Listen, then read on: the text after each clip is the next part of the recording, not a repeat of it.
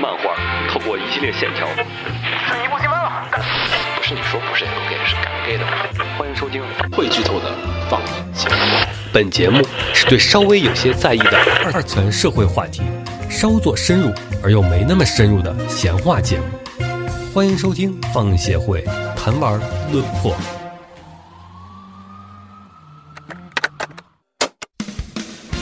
闇にうごめく一つの影 オタクそれはやめる現代に誕生した暗黒の象徴である心密かに忍び寄り人の感性をわしづかむその定めからは誰も逃げられないのだ嘿大家好，欢迎收听谈玩论破。哎，我是浴火不死鸟。哎，这我们的第一期的谈玩论破的闲聊节目哈，我请来了两位老朋友，哎，嫣然跟 CR。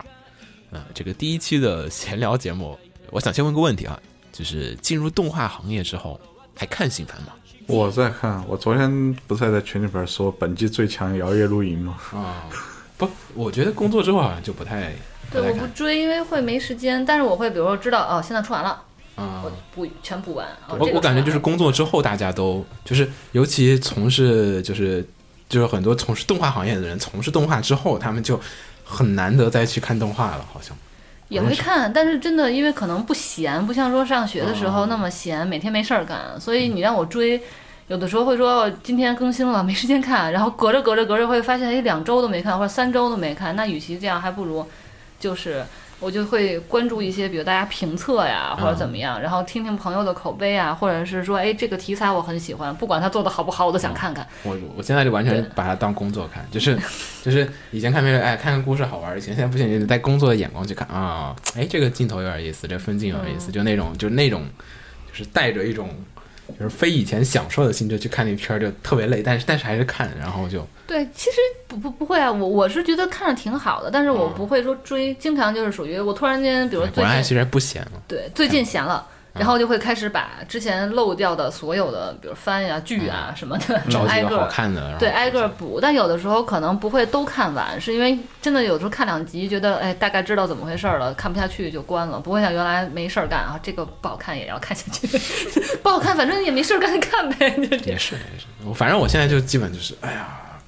工作之后就不太愿意愿意看很多的，就花很多时间去看新番，我都跳着看，很多时候都。对，但是要是比如有特别吸引人的，也能一天撸个二三十集的，就是就觉得哎挺好的。反正就是这一个周末，比如休息就在家里，从早上开始就看，然后觉得哎挺好看，挺好看，一直看到晚或者看到半夜，然后看完为止，就这样。关键还是看内容怎么样。嗯，说白了得，看得看。你看这少战出来，还不是马上大家就去？你第二天你工作之后，你有你有看新番，你感觉有变化吗？就进入动画之后，其实我自己的一个明显的感觉就是，看番是有三种不同的体验。对第一种体验是什么呢？就是一次性看完，啊，这是对于，对，特别是对于那些故事逻辑性比较强、上下集连比较连贯的一次性看完，比起那种一周一集来追的话，你对这个剧情的理解其实是两码事儿的。我以前看有一个其实挺冷的番。那个嗯，叫《绚烂舞踏记》，也不能说是一个很好的番，但是那个 啊是吗？我没看过，对，我看过那个，但是那个番番呢，你一口气把它看完，你对人物关系的理解和你追着看对人物关系的理解是两码事儿。嗯然后第二种呢，就是我刚才说的追着看，追着看呢，就是那种就单元故事。嗯，比如说那个去年的那个笨女孩，我就是追那个追着看的，因为它嗯那个搞笑第一对。第一，它每一集没什么关联对，就是纯粹的单元搞笑。第二，它其实那番主要就是它是大家记住的肯定都是幽默逼的演技，嗯，然后那个就是完全无所谓的，你反正甚至你有时候你这周你忘记了，你下周再开始看一下补一下也是可以的。第三种就是追番的同时开弹幕，这 是这这是是这是感觉是最可怕的手法啊。这这一种该怎么说呢？就是第一追番很多追番的，就是你出来的时候第一时间去看，那时候观众特别多，弹幕一直在涨，然后你自己在看，然后弹幕有的时候就是对我来说其实是一种很差的观看体验。嗯，就他们有的时候会莫名其妙的，我就想看他们对，就是不同的啊人对一个想知道现在，对对对哎我也会他们对一个剧情点他们会怎么去吐槽。对对对对，其实就是对对对带着这种你在和人隔空交流的感觉。但是在这种情况下，就发现其实弹幕质量的低下，导致有时候就观影导致你体验的下降对，会导致你的观影体验下降的非常厉害。嗯，比如说，就特别我特别不喜欢那种弹幕啊，就是那种发水弹幕的我都能接受，就是 二三三什么的你随便发。啊我特别不喜欢的弹幕是哪种呢？就是在一个作品里面去评价主角的三观。一个故事的一个重要的东西在于它能够就是自己自我逻辑合理就行了。对，故事的创作者和演出者都不是负责我要去纠正你的三观的，那是思想品德老师干的事儿。对对，在这种时候他们去评价呢，就会显得特别的糟糕，这就会导致。所以第三种是我最后选择的方法，就是终极手段有有的时候我想去看一看观众的反应，我就会开弹幕。对嗯对对。而我现在比较多的呢，其实还是一次性补完。嗯其实可能就是说我们这个年纪过来的人，嗯。因为习惯了以前盗版下载那会儿，一次性下载多少一口气吃下去，现在其实还是有这样的习惯，而且我觉得这样会对，包括奈飞其实现在都这么玩的。我觉得这种奈飞一对于直是这么玩对对。他们的那个对于剧情的理解是最好的。嗯，对。是是，因为我我会像工作习惯一样，我我可能不一定会把弹幕打开，但它嗯。旁边的那些，啊，你会看那个条，对，就是因为我就是他他能感受到现在的观众在看这个的时候的他的第最直观的反应，哪怕是在啊，对互骂。对对对对对，哪怕是在站，就是在互骂，我想知道他们哦的站的点在哪儿，就是，他们到底他们的这个，对比如说这一集哪几个地方对于观众来说是记忆点，对对对，他们会对哪几个地方是最啊这个感兴趣的。这个是这个是这个我我有时候看片好像确实就看开弹幕就基本都是这个原因，就是哎，我想知道他别人怎么想的所以现。在有好多番，比如说不在 B 站上呢，我就会觉得特别烦，是因为你不知道别人。对，因为就算他们，比如像爱奇艺也有弹幕功能，啊但是那个弹幕的对密集度和就是去发弹幕的人跟 B 站是完全不一样的，所以。比如说，要是比如这个有版权的问题没有在 B 站上的话，嗯。我也会找一些，对吧，骂的之类的，就是剪辑过的一些，比如别人做的跟这个作品相关的、翻一翻，对，看看在这个上面这个弹幕大概是什么样，因为现在。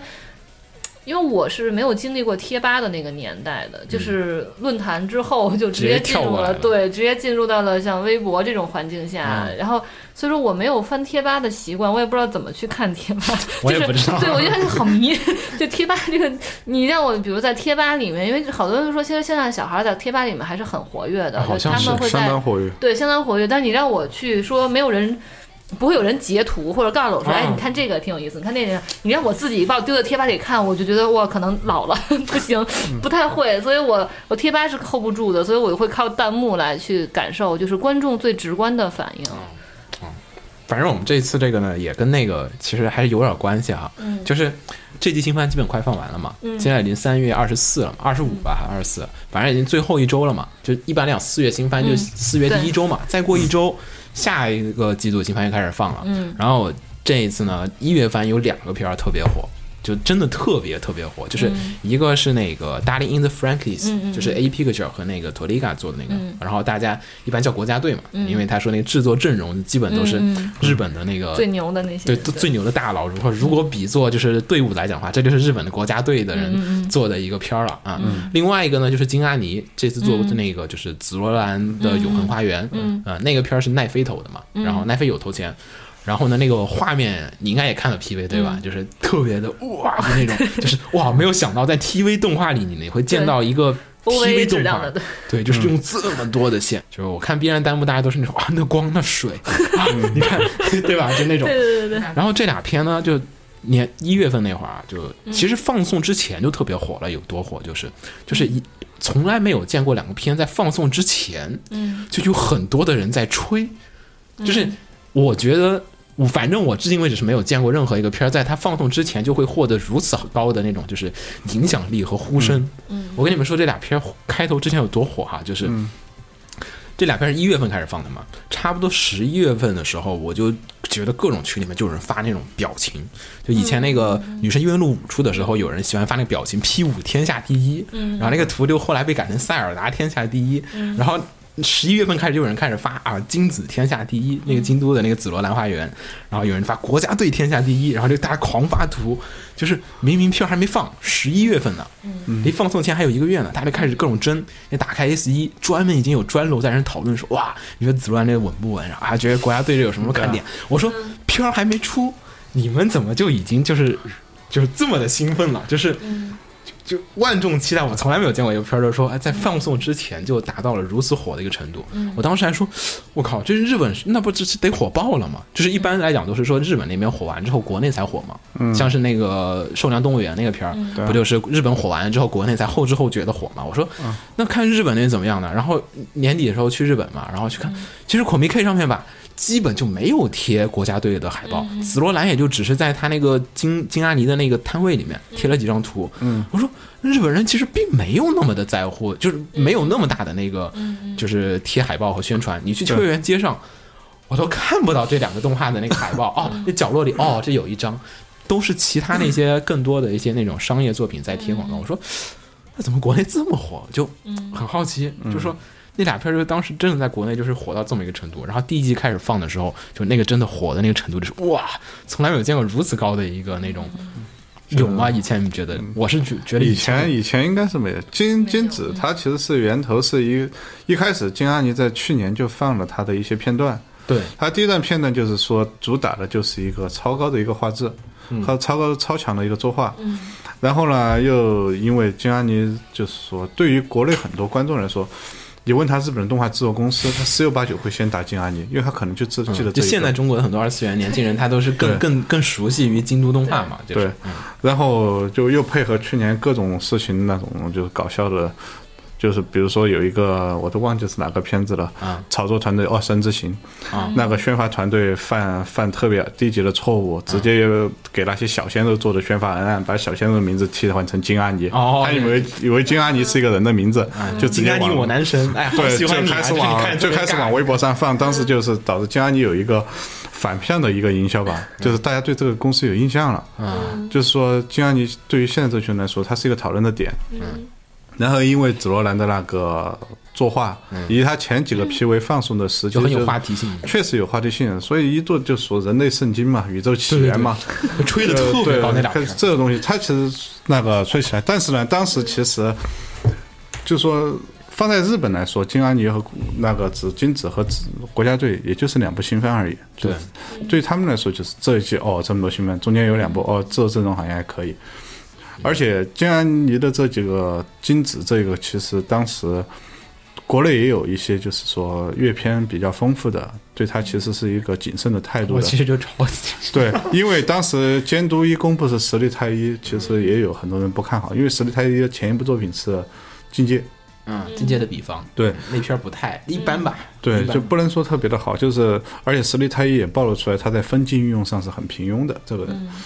所以当时大家就说谨慎态度，谨慎态度。但是，但是就这么一个原因，就是说，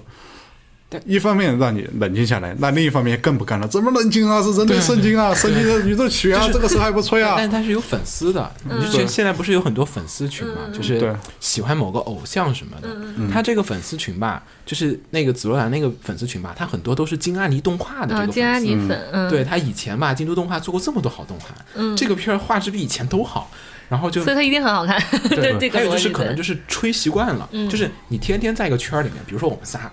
就是隔三差五我们就要吹一下 Ganex，就要吹一下什么卡拉，你天天就被我们吹就洗脑了，就你也变成了一个金吹，就金阿尼的粉丝，你就会想，哎，天天吹，哎，别人都说金阿尼好，有一个跟风效应在里边。对，就像我们在每个群我都可以看见 P 五天下第一，但实际上玩过 P 五的应该没那么多。很少，对，但但是但是那个就是给人你那种。就是那种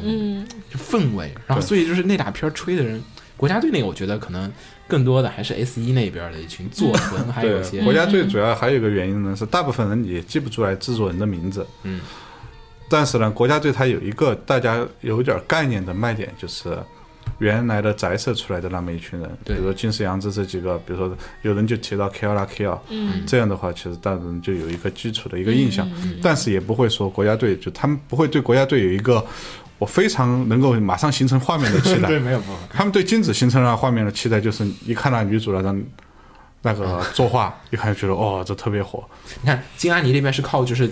不断的做动画，然后积累出了京都动画这家公司的粉丝。嗯，而国家队那边吧，其实就是各个你认识的大佬。你看，那每个人他现在不是做那种。导演宣发都下面会贴一个，就是什么曾经制作过什么什么作品的谁谁谁，对吧？金石羊之下面就贴着曾经做过《Kilo 大 Kilo》天元突破的监督，然后井之敦史就写啊制作过偶像大师动画的，哇，下面再贴几个 staff，哇，屌啊，这个就很强。然后呢，像 S 一这种吧，就是稍微有一点资深性质的那种，就是嗯。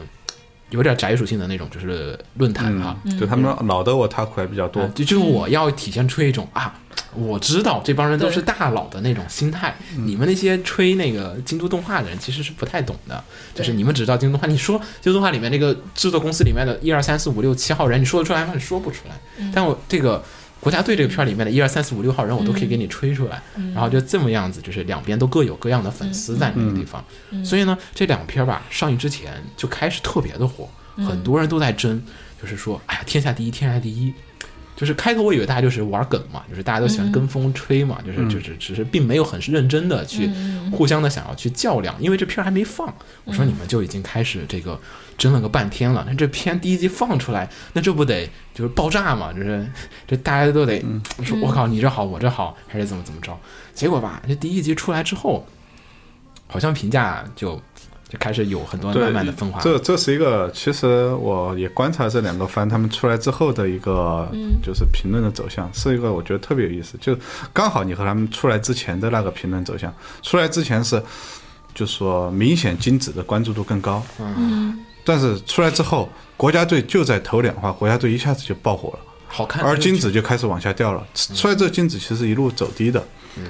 直到他后来进入了那个就是改正儿八经的改编回之后，他慢慢才扳回一点口碑。嗯，国家队，而国家队他的走红呢，其实是一个，也是一个反向的，就是当时被人直接就开始批说这个东西有点采煤宅男，所以这里边各种各样的体位啊，宅的那种情节特别多。对，所以里面各种体位啊，就是明显明目张胆的在卖肉，就是。甚至到后边引发了一个非常尴尬的事件嘛，就是国家队下架事件。嗯，但这个我觉得可以说一下，就是是这么一个状况哈，就是那俩片吧，当时就真的特别火嘛。嗯其实说白了，就是说他们已经获得了一个非常高的一个舆论关注度。嗯，就是有很多两边的粉丝站在那边，就是说，我觉得这片儿就是好的。讲道理，就是你如果是一个片儿的粉丝的时候，别人跟你说你这片儿不好的时候，嗯你其实本质上是很难接受的。嗯嗯，然后两边人吧，就会难免会有些互相的掐架。嗯。嗯，然后呢，这种互相掐架吧，我觉得我们有一个坏毛病，就是说，就是 国内大家都会喜欢，就是说是我要捧一个片儿，嗯，我一定要踩另外一个片儿，然后这你一踩吧就不乐意了，你吹你的没关系，你别踩我们，你一踩我这就不乐意了，凭什么你就怎么怎么？虽然说，即便他说的是真的这事儿，嗯，这确实，哎，这片儿你这个地方确实比他好，但双方都会不乐意，就会有一种那种一触即发的那个情况。然后这个时候，B 站有一个 UP 主，刚好呢就是特别火的一个 UP 主叫 Lex，然后特别火了，应该是好像 B 站最火的就评论区的 UP，至少也在前三吧。嗯，然后呢，他就做了一个视频，就说了一下这个，就是就是每一季每个新番他都吐下槽，说啊这个新番怎么怎么怎么样，然后呢就不好就不小心说了会儿国家队这个，也不叫不小心吧，就是刻意的吐槽说两句，说这个体位吧有点这个怎么有伤风俗。啊，然后呢，下面就有粉丝，他的粉丝就说，哎，就是 Lex 的粉丝就说，哎，我觉得这个片儿，嗯，就是那我们就去举报一波吧。然后，然后就是说，就也不知道是真是假。然后后面吧，就真的有人去举报了。嗯嗯。然后这一举报吧，然后就有人发截图。嗯。然后就跟风，后面就有人截图，又继续截图，就说啊，已经举报了八十多发。然后后面吧，真的。这个片儿就被从爱奇艺上面给下架了，嗯，而且同时还下架了好几好多其他几个片子，就说同时举报了好几个片子，嗯，然后就那种感觉就是哇，大家互射核弹，你知道吗？就是那种大家每个人都手上有一个核弹发射按钮，然后说我摁一下，然后我不得好死，你也不得好死，那种互射按钮那种是末日的那种景象，你知道吗？就互相保证摧毁，就是我们不在了，你们也不能在。但是把那个紫罗兰好像确实没啥可举报的，紫罗兰没有什么可说的，对，然后就没有没有产生什么问题。最后面吧，就整个事态就变成了一个，就是粉丝之间互相骂，然后甚至还引出一个 UP 主那种攻击。嗯，然后最后呢，你就发现，就是其实两边争执的过程当中，这个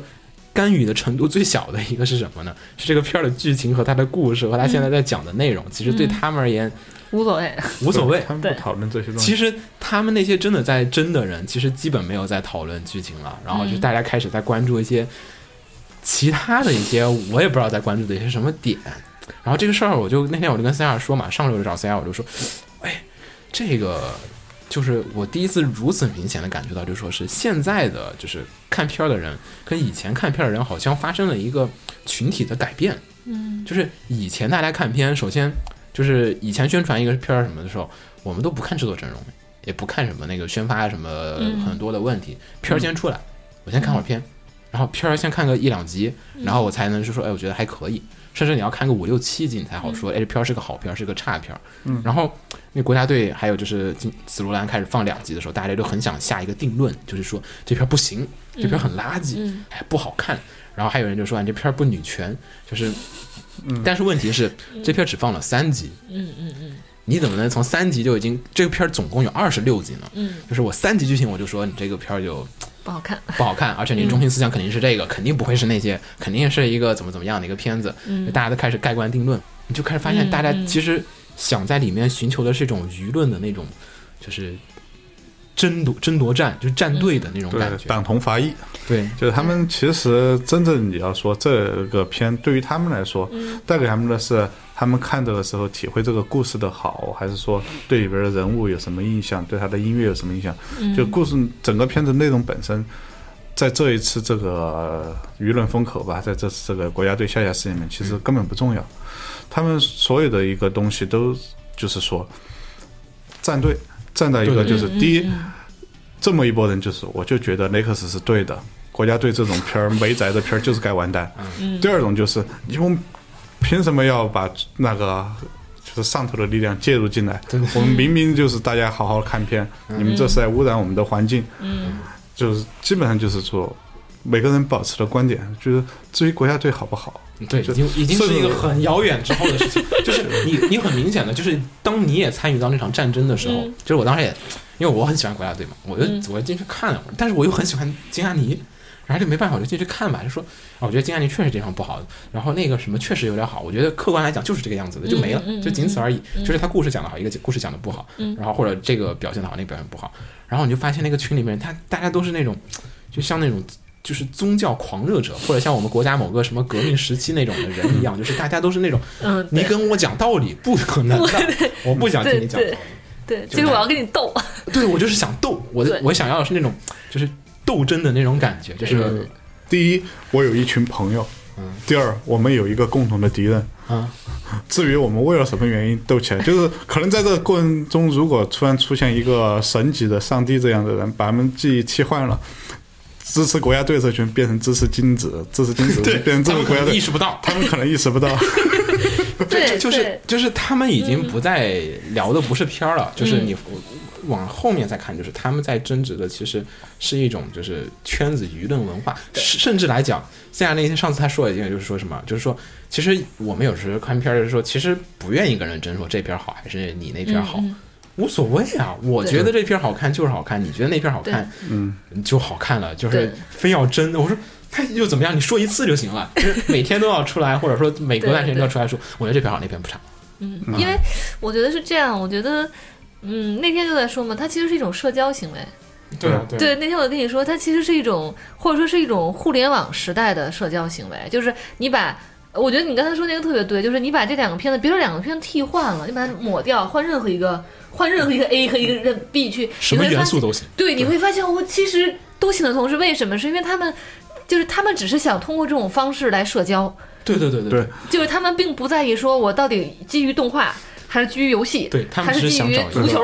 基于什么无所谓，无所谓。对，而且社交。这个过程中，就是能判定这个人是我的朋友还是我的敌人，最方便的事情就是通过一个观点，一个激烈的观点。对，这个你刚刚说足球那，我觉得这有点像球迷了。对，是不是？就球迷就是就是，比如说我我就我无条件的支持对我的队，我无条件就是他怎么着都是对的，我就想干你，因为你是我的敌人，你怎么着就是他这个东西其实就是一种社交，就他他他社交这个过程中，他对他会找到朋友的，嗯他会说，因为我们站在同一个战线上了，所以 OK，我们是朋友了。然后你你你对于你跟他去争论说这个东西好不好，我觉得是因为我之前跟跟别人争论过其他的片子。然后我有时候是这样的，如果你跟我说你喜欢 A 不喜欢 B，那我不想跟你争论，因为喜欢是很很自我的。我我不管那东西好不好，我就是喜欢它，就是我不会跟你争论说你喜欢什么不喜欢什么。但是你如果你非说 A 好 B 不好，那我我就说那我就想跟你争一争了。你你的好，你觉得哪儿好？咱们有个标准，比如你觉得作画好，那这也是个标准，对不对？你觉得剧情好，那是不是标准？你觉得哪怕有时候我就觉得音乐好，我就觉得这个女主角长得好，嗯，它都是个标准吧。但是你会发现，当你想跟他争论这个好不好的时候，发现他他没有标准，他的标准在。就是 在飘忽，然后最后你会发现，他其实表达的不是觉得好，他还是喜欢 A。那我说，那我跟你争论了三天，我累不累？就是我觉得我好心累啊。就他有好多人会觉得，第一是说他们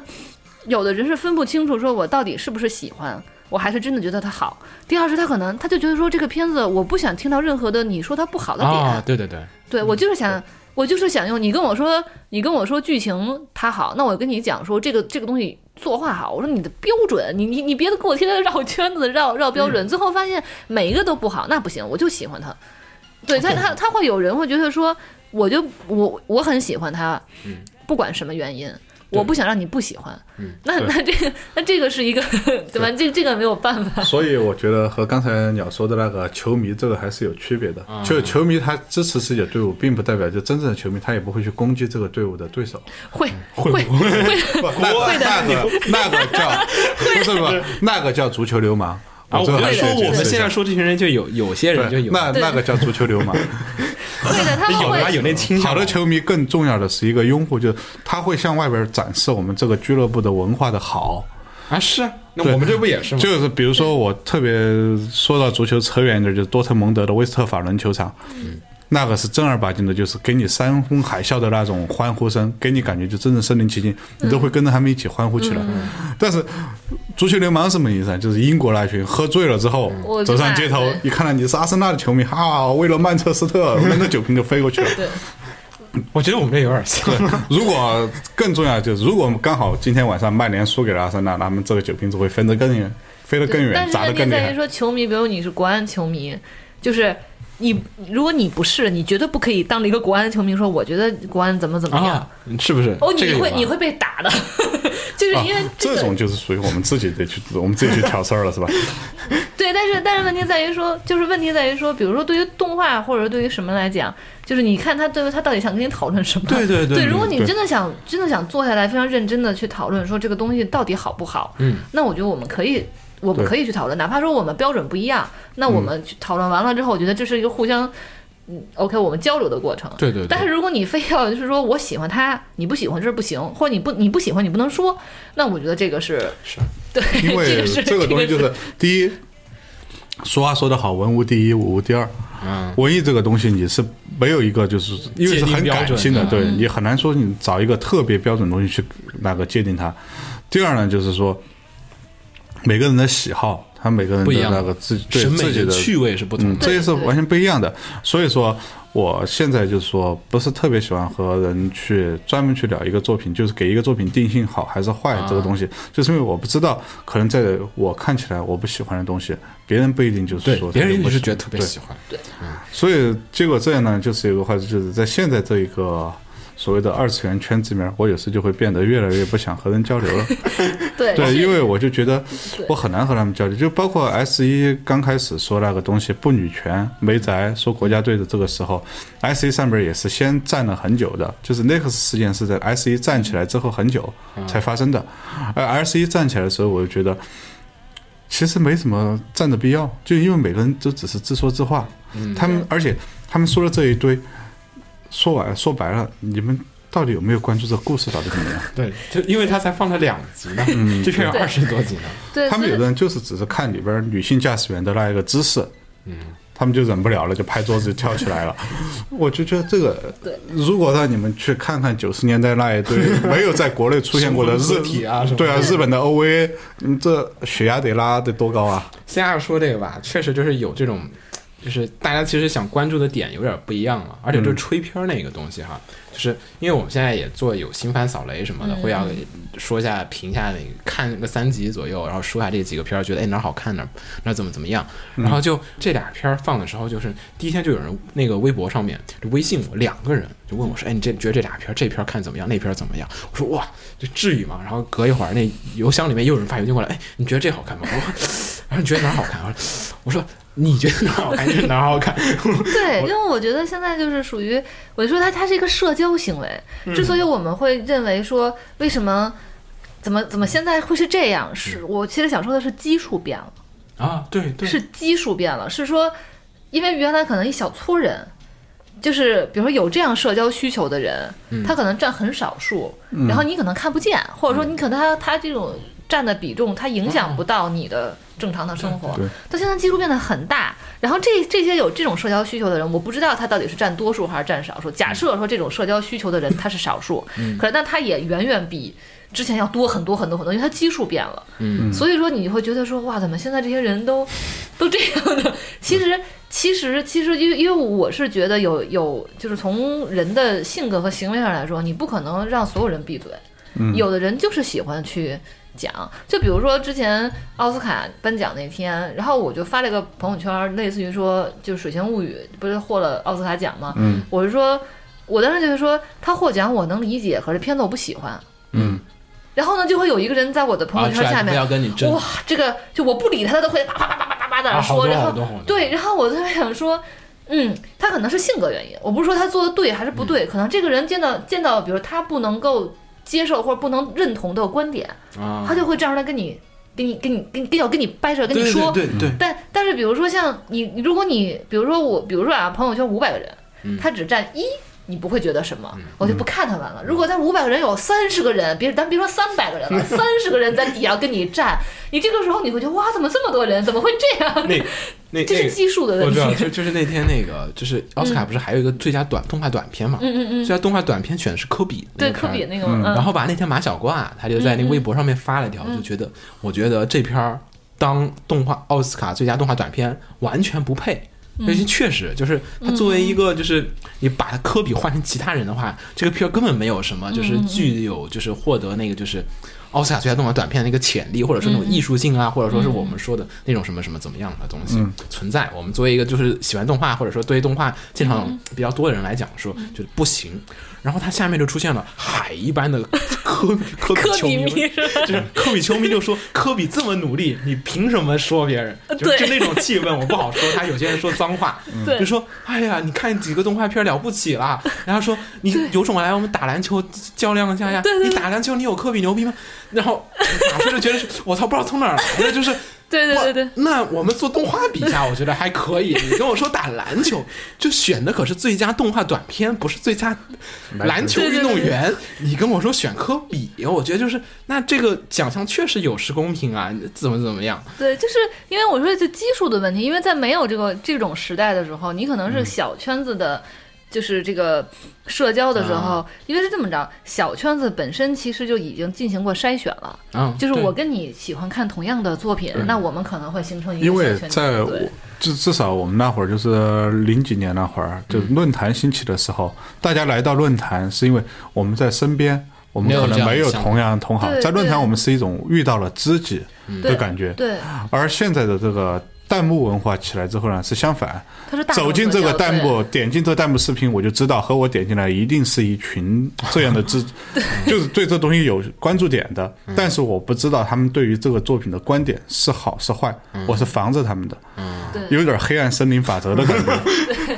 而在弹幕一开始一打开的同时，就是属于各方有有几种人，第一是急于发表观点的人，对。第二是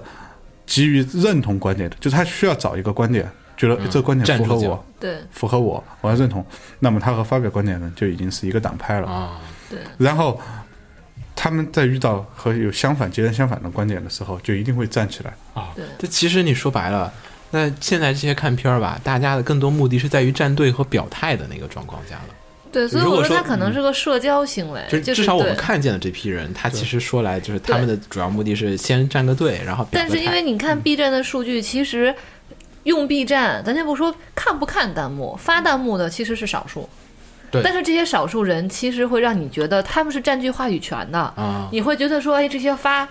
发弹幕的这些人的任何的观点也好，或者是比如说他们已经吵完了，形成一个对立观点，你觉得这个对这个观点就是主流了，但是其实大部分人，大部分的人就是用户，他是不发弹幕的，啊他只是看。我也是，对他，哪怕是说我不管他看不看弹幕，他只是看，那你说那些观点能代能代表这些大众的看的人吗？不一定的。就是我就是因为我说这是性格原因，就比如说我我不想去反驳你，你说什么是什么了，就是因为你说什么跟我有什么关系呢？那这样的话我不会去反驳你。可是如果说，比如说像之前那个事件就属于，哎，你正好正好那个事件激发了很多喜欢争吵的人，就在一块儿就是。大家吵，然后吵得好像特别的猛烈，但其实是只是因为说，因为这个圈子越来越大，你扩进来的，比如说原来两个人吵，你不觉得？比如说当时这个圈子的基数，比如有十个人的时候，两个人吵你不觉得？可这个基数，比如变成一百万人的时候，你有三万人在网上吵，你会觉得哇，怎么这么多人？但其实他也许可能是少数，因为我这个我没有算过，但也许可能是少数，但是他们占据着，因为他们喜欢交流嘛，嗯，所以他们占据着话语权，所以说就是会让别人觉得说哇，怎么怎么这样啊？但其实其实那九十七万人可能都是默默的在看，所以，所以那天我查了一个，就是我在日本也看了一下日本人就是对这个事情怎么评价，因为现在日本人也知道，就是说这个中国人看那个日本动画的，就是人都越来越多了，他们也很关注说啊，这中国资本怎么样？我就看那个就是那些讨论板上面哈，就有一个人写了个帖子，就特别有意思，就是他说什么。嗯，他先是评价一下这个事件，然后说一下这个来龙去脉，怎么怎么样，这两个片儿怎么争，怎么被称为国家队，怎么怎么样。最后面他留了一个评语，他就说他觉得哈，他是个动，他是个漫画的编辑，一个漫画杂志的编辑，他就说，我觉得就是现在这些，他是这种动漫文化在中国太过于的大众化了。嗯，他有那种很强烈的，就是潜意识，就是说，我觉得它应该是个小众的东西，就是潜意识里他认为这应该是个小众的文化，而不是一个大众的文化，因为所以他才会评价你说啊，你中国人把这个动漫搞得特别的大众化，太过于大众化了，他是这么说的。然后呢，我后来又再看了一些其他讨论版，确实发现这个声音不少，就是还有人说是什么，就是说深夜动画大众化之后。我他苦该何去何从？就说死宅们该怎么办？就是有那种忧患意识感，很神奇。嗯我开头以为还说，我以为说就那个编辑这么对，然后你一看就发现下面就是那些，就有人说哈，就说这个就是有一个调查，就是他们调查就说现在的日本的年轻人喜欢看的电视节目是什么？有百分之九十的人都选的是动画，最喜欢看的动画节目。一一方面是可能跟他们电视剧和其他节目确实都不好、不好玩了，然后就是动画这边还保留一些这种创造力，可能有些关系。然后另外一方面吧，也体现出来，就说其实日本也有很多就是这种年轻人开始去，就是非有塔库的人开始去看这个东西了。然后呢，就是让那群人就觉得说，哎呀，我们这圈子以前还大家都聊的比较的深，就是核心的，就像以前那种死宅给人的那种印象都是什么？都是对一个文化钻研的特别特别的深。你一说片儿，就你想以前我们要在论坛里面你说个什么死宅，对吧？说什么宅，然后就说哇，一看就是几百个片儿、几千个片儿都看过，然后一说如数家珍，哪个角色怎么怎么样，怎么怎么样，怎么样怎么样的一个事情。然后他们就说，现在吧，这个日本的很多的就是这种就是就是现在的这些所谓的 otaku 跟以前的人来比，他们那个狂热度下降的非常的大。嗯，就是他们觉得说大众化最大的问题是让这个文化的这种就是核心的那种就是狂热度被大幅的下降了，就是很低的一个门槛儿，就是我只要稍微看点动画，我觉得哎，我已经算个 otaku 了。但是你要想，在九十年代之前那种 otaku 的那种印象，都是家里面堆满了那种录像带对，和我他过光芒那个时候是个是个负面的是个负面的形象。对，他们现在也跟我们有点像，就是他们现在把那个 otaku 也搞为经济的一个模式，所以说嗯。也慢慢的去掉了那个呃就是负面的那种形象，然后呢，大家也开始把它作为一个商业的往上去推，就出现了很多日本的所谓的二次元。嗯，我觉得就是二次元这个概念吧，和御宅这个概念都发生了一个分化了，这是两类人群了。嗯，就是它是两种不同的，就是物种。因为你想哈，就是 那个我刚才我们看那个漫画，我们举了个例子，就说是现世言看过吧？现世言的一代目跟二代目就是御宅跟那个二次元的区别，二次元的区别。二代目那个就是所谓的二次元了。那是一个二次元的故事。对，大家有兴趣可以 嗯看一下那个，就是《现世言》第一部，他讲的都是一群就是就是不善与人交际，嗯然后就是但是对一些作品又很热爱，然后又很狂热的一群嗯人在一个社团的这样子，然后里面有。就是有一个人喜欢 cosplay，嗯，而到了二代目的时候呢，就大家都开始以就是各种参加漫展嗯啊，还有就是说是就是什么 cosplay 活动啊，还有各种各样的活动、社交活动，包括他们的二代目的故事也主要是讲了他们的之间的一些互动了，嗯，对，就是二代目看起来好像比较轻松了，就是更多都是在人物关系上面，而且有意思的是一些新的文化也出来了，比如说很受欢迎的那个伪娘，嗯，这些都是因为我。觉得，其实我觉得这是好事儿。但是，但是我会有一种感觉，我说，当然事情是好事儿，但是我会有一种感觉是说，还是我就是有有一种感觉，就是我觉得我们现在不知道是应该是学校啊，还是应该媒体啊，还是应该家长去干的事情，我觉得是对于现在的二次元们的引导。啊，的是有问题的，就是说你你，我觉得看这么多人看家看长引导不了，就就是我我我的意思是说，你这么多人看这个作品，作品本身是没有问题的。嗯你看这件事情，越多人，当然越多人看，我们肯定会高兴。这个不见得。我我觉得我有一个反例，就是我有好多朋友都会跟我说，就是我越喜欢一个东西，我越不喜欢让太多的人去关注它。因为那个，所以说这个就是宅跟二次元的区别，就是哦说，所以说，我觉得就是，比如这个东西好，我觉得是个好动画，你愿意看，你喜欢，我觉得这个是我会很感到很高兴，不管是说因为什么原因。但是呢，我我说他们会有什么样的让我会觉得说引导不好的地方呢？有几点问题吧。第一是说，嗯，比如说像我们这一代人，嗯，其实其实挺宅的，但是呢，嗯我们会尽可能的在生活中跟普通人的交往会。刨去宅的这一面，啊对想对对。就是说我不是说我我觉得宅不好，而是说因为别人不是这样，对对对对对，我想尽可能的你是一个人类隐，藏隐藏对你是一个人类，你需要你需要在正常的比如工作啊什么的去社交，你不能太宅，你太宅的话你怎么跟别人沟通呢？你会尽可能的隐藏自己，也不算隐藏，就尽可能的。让你自己更普通一点，然后呢，你自己的喜好，你自己喜欢去了，你也不用去强制别人或者看不起别人，说啊，他是个不喜欢动画，我看不起他，不会是这样。哦对对对但是现在很多二次元会认为说 我是二次元，我特别牛。这样的话呢，第一是说我不隐藏自己，你你是普通人，你跟我咱俩没有共同语言，那我觉得你傻。就我觉得你 low，你傻，我不会去对。会有一种迫不得已想把自己的那种二次元身份因为对对对对对，因为我们就是说，我们我们是 BBS 文化、b b s 文化有个什么呢？你每一次你发表你的言论，你必须是想好了再写的，对。就你不是急于去发表你的言论。BBS 其实那个时候争吵、吵架、掐架什么的，也有。不见得比现在要轻，也也很厉害的，也站的也掐得很厉害的。对对对。但是呢，大家都是我有一个观点，我要思考，我对我想好了，哦我找到了你的话里边的喷点，我开始来，这是 BBS 的一个。对而在弹幕上面不是这样的，弹幕文化是急于发表观点，他强迫你急于发表观点。甚至我看过很多片子，明明后边马上几秒钟之后剧情就有个反转，但是已经有人把他弹幕发出去了，说说为什么是这个样子？嗯对包括微博也差不多。因为他们很急，他们需要在这个时候尽快的去建立一个沟通关系，就是说我有我的观点，你有你的观点，我们两个人观点相致，可能这个就让我意识到有一个社交圈子形成了，因为他们是一个急于社交的。而说实话，BBS 时代起来那群人呢，其实大家因为第一圈子小，能来这里的，大家就说已经默认是同好了，我们也不是急于我马上就要站队。我把我的观点说出来，你把你的观点说出来，我们争个高低。而还有一个我觉得是一个很要命的地方，就是 BBS 那种东西，它是我们先看完作品，作品现在不，我们把作品先放到一边，我们不去看那个作品，我们开始在 BBS 上面来说。而这一个同时是什么呢？我们在在现在的弹幕文化里面，我们两个人在争吵，而 C 第三个人他可能正在看这部片子，他同时看到我们两个人的争吵，这就会导致就是一种信息接受的混乱，就会让你觉得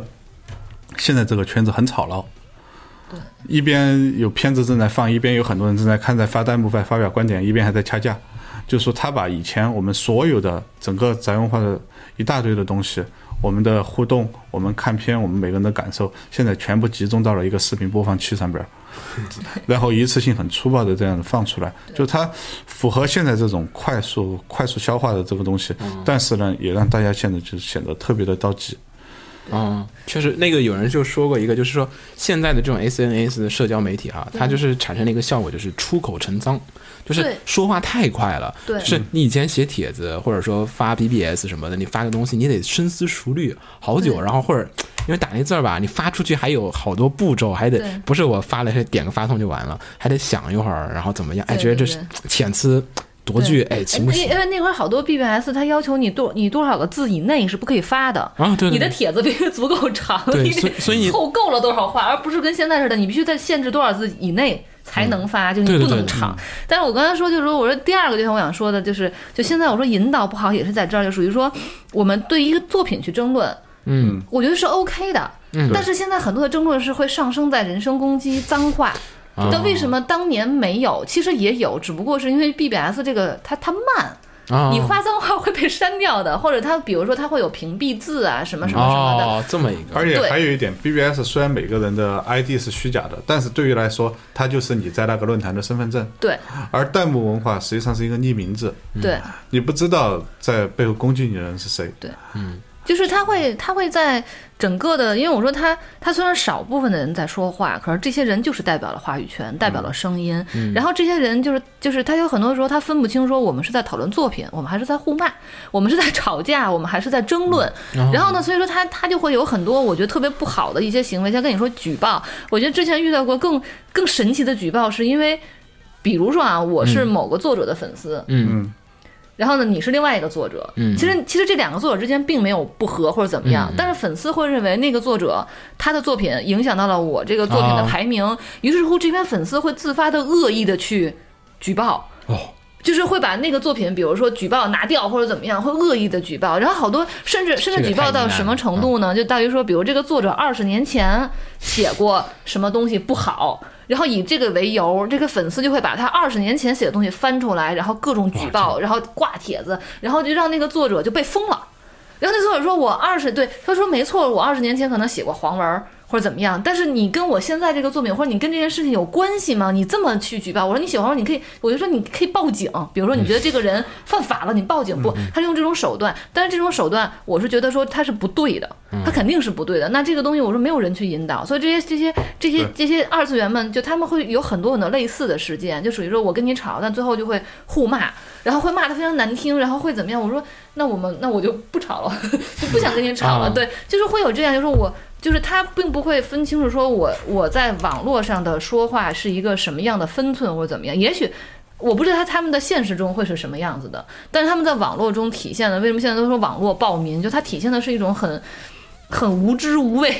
然后呢很低俗的这种这种状态，然后然后就是上升到比如说尤其尤其是二次元这个这个这个文化里面，刚才说弹幕，因为弹幕是匿名的，它是很快的，嗯，就是你你不像说论坛，因为论坛首先那个年代我说人少，它基数少，它论坛管理员什么的，它删帖子会很，就是它的啊删帖，对它有管理。对，他会有管理。但现在弹幕说你发出去了，再发现哎这个言论不好删掉，它的周期会很长。它的周期长了之后，就会导致说，OK，那他的话语权建立了，就是他的话语就建立了。然后呢，就如果有人附和的话，那这种话语权就会建立在这儿了。然后它就会变成说，一就是如果你你只有两种可能嘛，你你比如说你你不认可他，我要他闭嘴。啊那闭嘴的话呢，那就会就会只留下这个话语权。啊那你要那那你我要不想闭嘴怎么办呢？那就战了，吵了，就会就会吵得非常的难。不管他们保持什么话语权，每个人的发言都在那里，在那个视频的播放器上面占了一块位置，对都占了一块位置。就是说，他其其实就是说，就像我们刚才一直在说的，一百万里面，哪怕只有三万人在占弹幕，那都其他九十七万人都会觉得非常的难受，我操，三万人，因为话语，因为话语权已经被这些人把屏幕给铺满了。对。那么他们就只能选择关闭弹幕。对。但是呢，关闭弹幕，这就其实大部分人在哔哩哔哩这种地方来，他们其实都是为了看一些弹幕来的。嗯，因为哔哩哔哩它本身这个弹幕文化也是一个确实比较快捷的社交属性，这个我们还是要承认的。嗯对，所以我说，所以我说，我觉得这个这个问题在于说，我觉得可能是我不知道这个引导或者这个教这些人怎么去 处理这个问题，应该是谁的责任？到底是学校、是家长还是社会是谁的责任？哎这个这个但是我觉得现在就是这个形成的 OK 这个结果，我觉得是。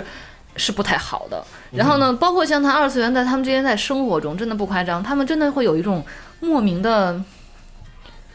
自豪感，而且并并且他会他会他会形成圈子，会非常明确的说，我跟你有一个次元壁，但其实、啊对，而且他们会，但是我是觉得就属于说，当年的像我们这种宅，它的它的 AT field 是隐藏的，你不打到它的话，你是看不见的。表面上我跟你是，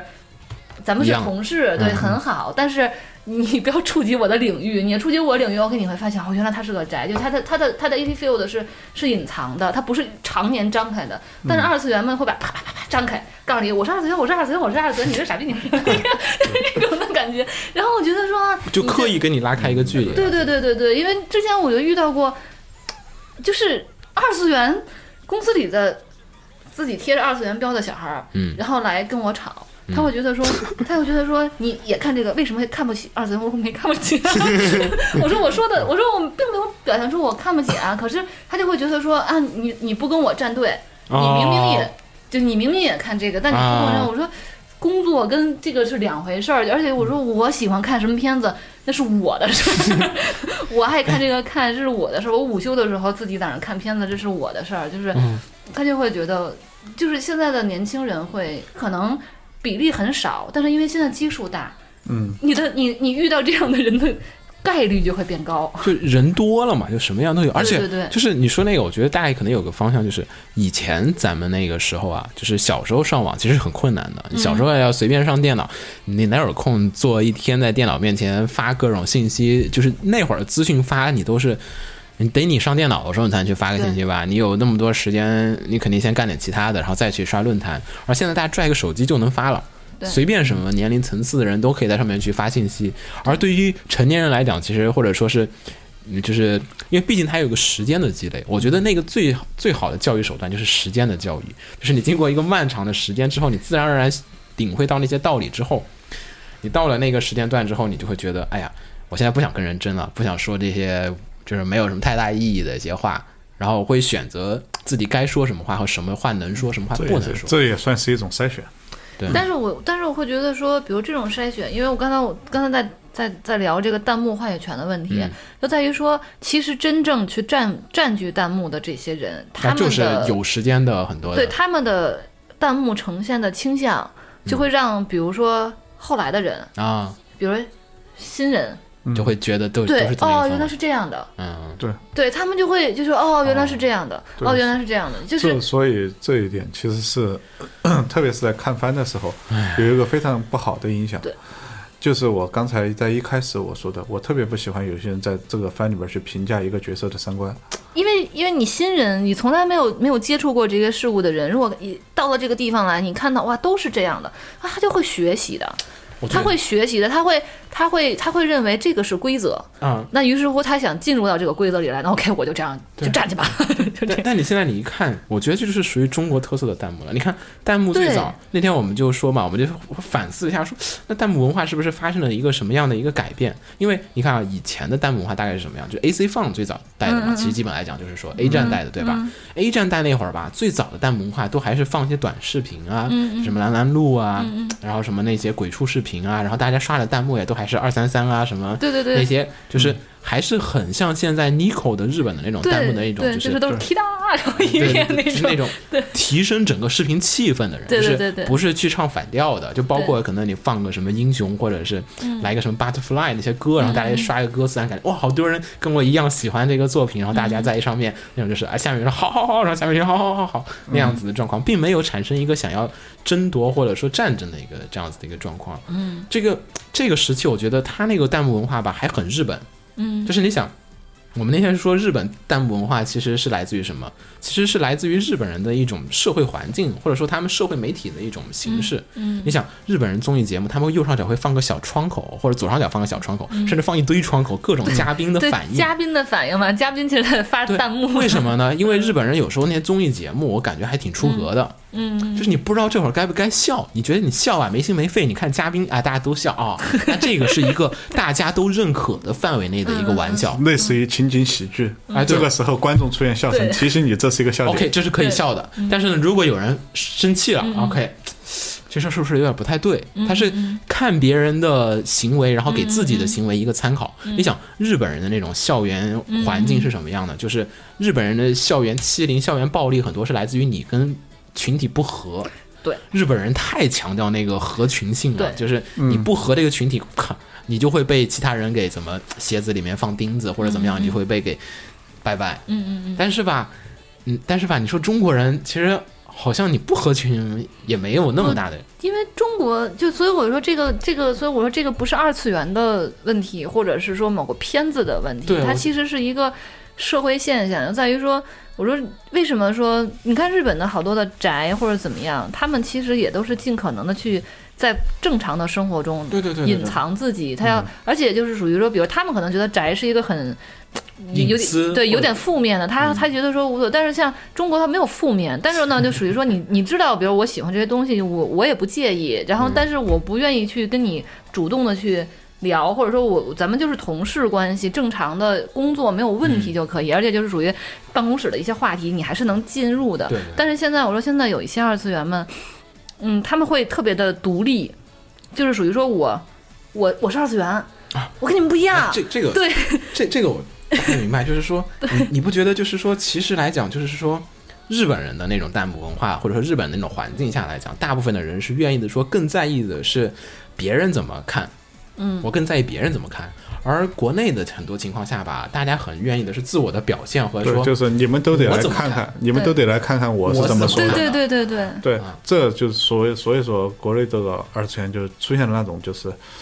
大段式的吵架和说教，对对对对就是我怎么看这事儿。然后呢，后面但是其实大家吧，又慢慢的还是会变成，就是说，我就找那群跟我看法一样的人，然后再跟那群看法跟我不一样的人来打一架。就是这个弹幕文化吧，就产生了很大的一个不同了。就是二次元人群吧，就被从有有一群就剥离了出一群人，嗯，成为了这个所谓的新一代的二次元的这种人群，就是他们更强调的是自我的表现欲望和新一代的所谓给贴二次元标签的一群人，他们更多的还是在自我表现上面。我觉得这个是，呃，中国二次元必须有的一个特有的一个就是。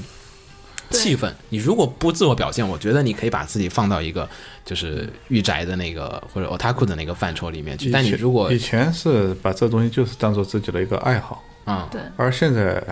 你要说把个性。当当事业吧，也不太像。作为 一个个性，就就是对，他会他会贴个个性标签，而且并且并且这个标对，签就是一个标签，而且这个标签非常 fashion，对，是向社会是向社会公开的，这是一个对。社会公开我妈那。天在家里还说：“哎呀，你看你爸天天不在家不出门，他是不是算宅男啊？”对，这真的是因为因为现在的二次元，其实不管是资本市场也好，还是一个主流的这个娱乐市场也好，它其实是一个非常潮、非常潮流、非常嗯非常 fashion 的一个。但是这个东西你想想，其实对是为什么？是因为。所有的二次元们，不管是现在的还是之前的，嗯他一定是上网人群的，而且他一定是说接受全世界信息最最前端的人群。然后呢，尤其是在娱乐这个行业，就是现在流行的对对对趋势，他全都要知道。对他一定会是这个人群先知道，然后才会可能隔了好久，然后你的普通的圈子才知道，所以他们会觉得说，哎，这样的这些人很潮。嗯我觉得这个这个是对的，但是我就说这帮小孩儿，就是二次元们，应该自己自己，他我觉得他的行为，我我觉得是有点问题的。但是我不是说这个问题有多大，只不过是因为，包括像就就是咱们刚才随便闲聊的时候说。作者不更新了，会有人来骂，嗯，其实也是这个问题，就在于说，第一是说他们会认为他们的话语是对的，所以说呢，他又希望说，我都不是说要跟你吵，我是希望你按我的说做。所以说，我想，我觉得你不收费是对的，我觉得你更新是对的，那你不做，那我就要跟你吵，或者说我就要骂你，都不是吵，是骂你。我我觉得现在这个网络上就是，哎呀，出真是出口成脏这个这个习惯实在太不好了。就是你网络节奏实在太快，现在大家就是你发，你看以前发发帖子还慢一点儿，对吧？然后后来开始贴吧快了点儿，然后到 QQ，哇，QQ 那个已经很快了，然后微博也还挺快的，就评论唰唰唰，你手机一摁唰唰唰就可以。对对对就是微博比那 QQ 强，我觉得就是说，在于它就是在你手机上面来回弄，然后就就那种思考的时间，就是有人插到你的点了，立刻就要反击回去那种。就是快速的接受一个信息，快速的消化一个信息。对。但是实际上第二天他们也就把这事儿给全给忘了。对，对。而且弹幕那个就是弹幕是最快的。你想弹幕你是一面看片儿，你你大脑还有一部分在想着片子呢，然后另外一部分还要跟那群人战，然后吧，而且你要立刻就返回去，你还得赶快看片子，甚至可能你一面放着片儿一面给人回弹幕，对就那个就更快，就是我还没细想，哎呀，反正我觉得先这么说，对对对对对对，所以说所以说这样的这样的行为就会就会让怎么说呢，就是优越感，我也不知道他们哪儿来的，但但就是就是这种优越感会会特别的让就是让人有我要表达我嗯，自我的欲望，就是比如说，如果说这个这是个这个是一个非非常让人自卑的行业，我不知道是什么，但随便就就说，我说这如果是一个非常让人一一出一说出去，哎，不好意思，我不能说我的职业或者怎么样的话，你不会说想在一个公开的场合天天跟别人去表达你自我的，因为你本身是一个很自卑的一个状态，不是说性格，是说环境就这个状态。但是现在的二次元的市场，它不管是在资本层面还是在大众娱乐层面，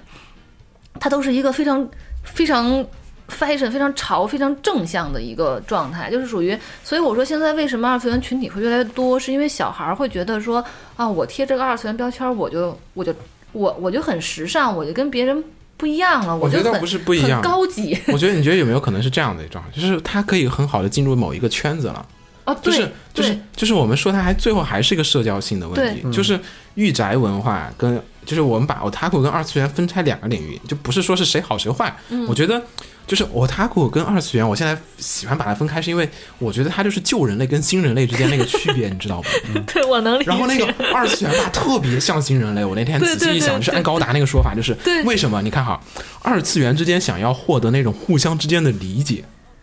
但是吧，他那个想要获得互相理解的那些力量啊和能力啊，最后面吧又被用于了战争和斗争，他们变成了战争机器。你想想，高达里面的各种 New Type 驾驶员，他们的那个 New Type 的能力本来是能让他们跟其他 New Type 互相理解，然后大家理解互相的痛苦，然后避免这些悲剧发生。但是吧，他们又用了这个力量去成为了就是操纵各种精神感应框架的机器人，然后去跟别人对打这样子的一个残酷的局面。我觉得就二次元就特别像。然后我们旧人类吧，又抓着那个老片儿，就总说哎呀，都看片儿就好了，别跟互相别跟别人社交，嗯就是老宅着。我觉得我们那一代就是御宅的话，或者说传统的日本的 otaku，其实我感觉就很符合日本那个当时塑造那种形象。你看啊，高达是差不多七九年放的，嗯，就八零年放的，那是第一波。那会儿富野还想的就是说，哎，大家人与人之间要是能互相理解就好了。其实互相理解不了。然后到了差不多九五年吧，然后 EVA 出来了，对也是 EVA 表现的思想是又不一样了。EV 就是说，那个你想他那个旧剧场版，嗯就是旧剧场版想的是什么？就是说人与人之间别互相理解，互相理解你们就得变成质。对，就是咱互相理解不了，互相有一个距离反而比较开心。就是所以呢，张开你的 AT fair 的，对对对大家对要有一点有 AT 距离，对有距离，有一点距离感才行。所以你就发现。旧旧人类跟新人类之间，御宅跟二次元之间，大家那个想法是不一样的。对。二次元是想跟很多人在一起，开开心心、快快乐乐的去享受那个东西。对。而你说死宅吧，就无论是过去的印象还是怎么样的一个印象来讲，嗯。就是那些像我太古录影带里面那些片儿里面那些记录的各种宅男，嗯你都觉得他们是那种就是不善与人交际，嗯。然后在某一个领域就是钻研到极致的一些人。就是冈田斗司夫他自己定义一个定义，就说是就说是在这个时代下面，就是这个信息爆发的时代下面哈，就是有一群为了适应更多的信息接入的一些人产生的一些人，我们把它称之为宅男，就是在某一个领域特别专精、特别了解的那群人，我们把它称之为宅。就那会儿的大家的所有的目的都是在于说，我怎么更了解这个作品，或者怎么怎么样去获得这个作品当中的深入点。你想，以前咱看鲁鲁修啊，或者看什么那些时候，就会有一种就是我想要把这个里面的世界观和设定钻的特别的细，然后再去跟别人聊，都是聊那种特别特别细致的那个故事背后的一些事情。而你像现在这群看 seed 的人，其实或者说我也不是说 seed 不好啊，就是说看 seed 的这群人，他就有一点二次元属性在了。对，就是因为那个年代就开始有这个新，就真的是 new type 们诞生了。对，就是你开始喜欢的是角色，为什么角色好卖啊？因为就是现在的日本动画也是一个状况，就是说大家都开始卖角色。角色很容易使产生共鸣。对你跟这个人说，哎，我也喜欢拉克斯，哦，你也喜欢拉克斯啊，那就好，我们就是喜欢嗯这个人。然后你想，那旧时代以前，你再再往前说 UC 系的高达，你跟人说，哎呀，我喜欢阿姆罗，我喜欢夏亚，哪有这事儿啊？对，就不会有的。但就谁跟你争这个？所以，所以刚才你说那个，就是就是说我喜欢作品，特别不想让别人喜欢，其实这是宅的体现。嗯，就是这是这是很宅的体现，就是，其实我们的名字被人篡夺，我们才是我们才是二次元，对吧？我这传统意义上我们说二次元，我们是脱离了现在这个次元的，我们更宁愿在网上和人分享一些小的东西，虚幻你看而在现实中我们的社交属性是很弱的。对对对，现在这一群应该叫动漫社交狂。你看，我跟这样我们私下聊，我们都要聊高达，就是哎呀，你说当时这个。就是卡缪如果没有怎么怎么做，然后你看当时如果说这几个船去那个地方怎么，我们都聊在那个剧情里面的事儿，然后现在大家就开始会讨论的是，对吧？就是那种哎呀，怎么哎那边有一个高达的社团，我们过几天去跟他们哎出个本子，做个 cosplay，就是那种了，就开始有点对，因为他因为就是因为宅在喜欢一个作品的时候，他他不一定是说我喜欢一个人或者喜欢一个世界，嗯对对对它其实是一种精神共鸣。哦对对对对说不好的那种感受，就是说我跟这个世界，我跟这个作品是有精神共鸣的。但我当我跟他建立精神共鸣的时候，其实我特别怕精神污染。就是如果偏有旁边一个人，你你而且那个人跟你完全不是一个类型的，突然说我也喜欢这作品，你不想说滚？这个其实也是，就是呃，我认识一些做 cosplay 的，嗯，而且他们其实也是分的，就是说老一点儿的那一群 cosplay 的和新一点儿的 cosplay 的。也分对。而从他们身上，我看到一个很明显的一个割裂。老一点儿的，就是我认识有几个也算是国内 cosplay 的大手了。嗯？他们也曾经和我实在的说，就这几个也是名声也挺好的，圈子里名声挺好。他们说，他们确实因为我喜欢这个角色，对啊，对，对我我愿意去演扮演这个角色，我去演绎他。对而新的 cosplay 那群小孩呢，就这些老人也对他们很生气。他的很多 cosplay 小孩，他不是因为对这个角色喜欢，他觉得角色他是觉得这个角色有助于我去表现哎我自己，把我自己给表现出去。或者是说，比如说他觉得我就觉得他衣服好看，对，但他从来没有没有看过这个作品。有对确实有，这因为这个是我特别有深处感受的，是因为我们，呃，当年因为我们是算是北京第一波玩 cos 的人，嗯虽然说就是。还在玩的，就我们这么大年没多少，没几个了。但是当年一块玩 cos，真的是属于说，我们互相称呼不会称呼 ID，会称呼你 cos 那个角色，是因为互相是认识这个这么硬核，对，是因为我们就是你，你每一个人出的角色你是认识的，嗯就虽然我们不是一个作品，但是认识的。但如果在会场上，如果你看到跟出现一个作品里的其他角色的时候，哇，你们两个人之间的精神共鸣就是就是就 对上了，因为因为因为你知道他跟你喜欢同一个作品，你能明白吗？就属于说你找到了同行，高达那种，对，就是就是你突然间在宇宙中哗产生了共鸣，就是因为你会发现你们两个在喜欢，就你不用任何的语言，你知道说他也喜欢这个作品我也喜欢这个作品，然后我们就能产生精神共鸣，然后所以说哦到现在这么多年十多年过去了，就是别人比如说有时候我们。一说互相提，比如某个小团体聚会，说当年谁谁谁早忘了他的什么论坛 ID 和真名是什么，就就只能记住他的角色，是因为因为因为我知道这个角色，他出的就是这个角色，而且他对于这个角色，我说演绎的他会，因为他喜欢，所以他演绎的包括他们是作为一种演员存在的。对，就他会很好，所以说当时一一提到说，哎，当年那个普贤怎么怎么样，就他会他会直接说到那个角色的名字，啊而不是怎么，而不是这个人和或者说这个人在论坛上或者在什么地方代表 ID。可是后来就是在。我们就是好多好多就开始就是还现在还在玩 cosplay 的人也会抱怨说，现在的这些 coser 都不知道他们 cos 的是什么，他们自己不知道自己 cos 的是什么，就是他们去摆 pose 都摆不出原作的 pose 对对对是因为不知道，因为他不知道，他没看过。这个特别明显。对我认识也成都有个老老的 cosplay 啊，老子老老的那个 coser 嘛，然后那个老的 coser 吧，他就就是你一旦摆一个作品，然后下面拍照嘛，就是嗯你会发现他 coser 拍被拍照的时候，他会要下面会要求摆不同的 pose 嘛，对他会乱，有些人会乱摆 pose，对。对他那个所有的 pose 就是都是动画里的某个场景、某张海报、某个封面、对对对某个版权会，他说我就记得这七八个 pose，我每次就摆那几个，对，这就就会有区别，就是说，哦有的人会觉得说玩 cos，因为现在也是这种，那有人觉得玩 cos，第一是特别特别吵，更吵了，比比看动画还要吵。第二是说，第二是说，比如说他会对自己很有信心，嗯那是个性的极致对展，现。比如说我长得漂亮，嗯比如说我身材特别好，那我就是个性的极致体现，我就会找哎这个漂亮，这个火，怎么怎么样的这些角色出来，然后别人就会追捧我，啊然后呢会我就跟。明星一样，对对对或者跟偶像一样，嗯。对，然后会有很多人去去追捧我，但他从来就是这些人不会去，甚至说他衣服都不是自己在做，嗯就是说我我我们不反对说衣服你去网上买或者怎么样，但是说但是当年说我们在做道具的过程中，其实是有倾注很多的？对这个角色的爱呀、理解呀，甚至说我们当时做一些道具的时候都考虑过说，哎，这个人。在在在作品中有有打戏要怎样？说造造造造具做成这样，他打不出去，但是其实都是扯，是因为你怎么可能在现场打呢？但是你做你做道具的时候会有这样的讨论，会会会有这样的想法，对，就是你们说那会儿，就是那会儿认同感，就是就是我们说就是更窄一点的御宅感，就那种认同感哈，其实是来自于别人对你 coser 的这个角色的还原度的认同感，对而不是来自于别人对你的认同感。对，因为他在现场真的会互相叫角色的名字，他不知道你名字没关系，他不知道你对 ID 没关系，随便吧，就对是怎么着？对对你记得然后有个当时有个这个角色牛逼呃就行。对，然后就是会有这样的感受，但是所以我就说整个的，但是那个因为但是你你往好处想，就是那个时候全北京啊，我们在 全北京玩 cos 的人可能加在一起，全北京加在一起三十个人吧。你现在你现在你现在你三千个人，三千不止就不止，所以说所以说我就说这个是好事儿，因为它在它在扩大这个，影响力。圈子扩大了。对但是呢，它的另外一个，我拿 cosplay 这个举例呢，就是它其实也是我们今天讨论内容的一个比较明显的一个反应，就是说他自己的目的改变了。从早期的 coser，他是我要把我的角色的这个好呈现给大家，我去演绎这个角色，到现在就说这个角色其实是为了我服务的，嗯，我要把自己展现出去，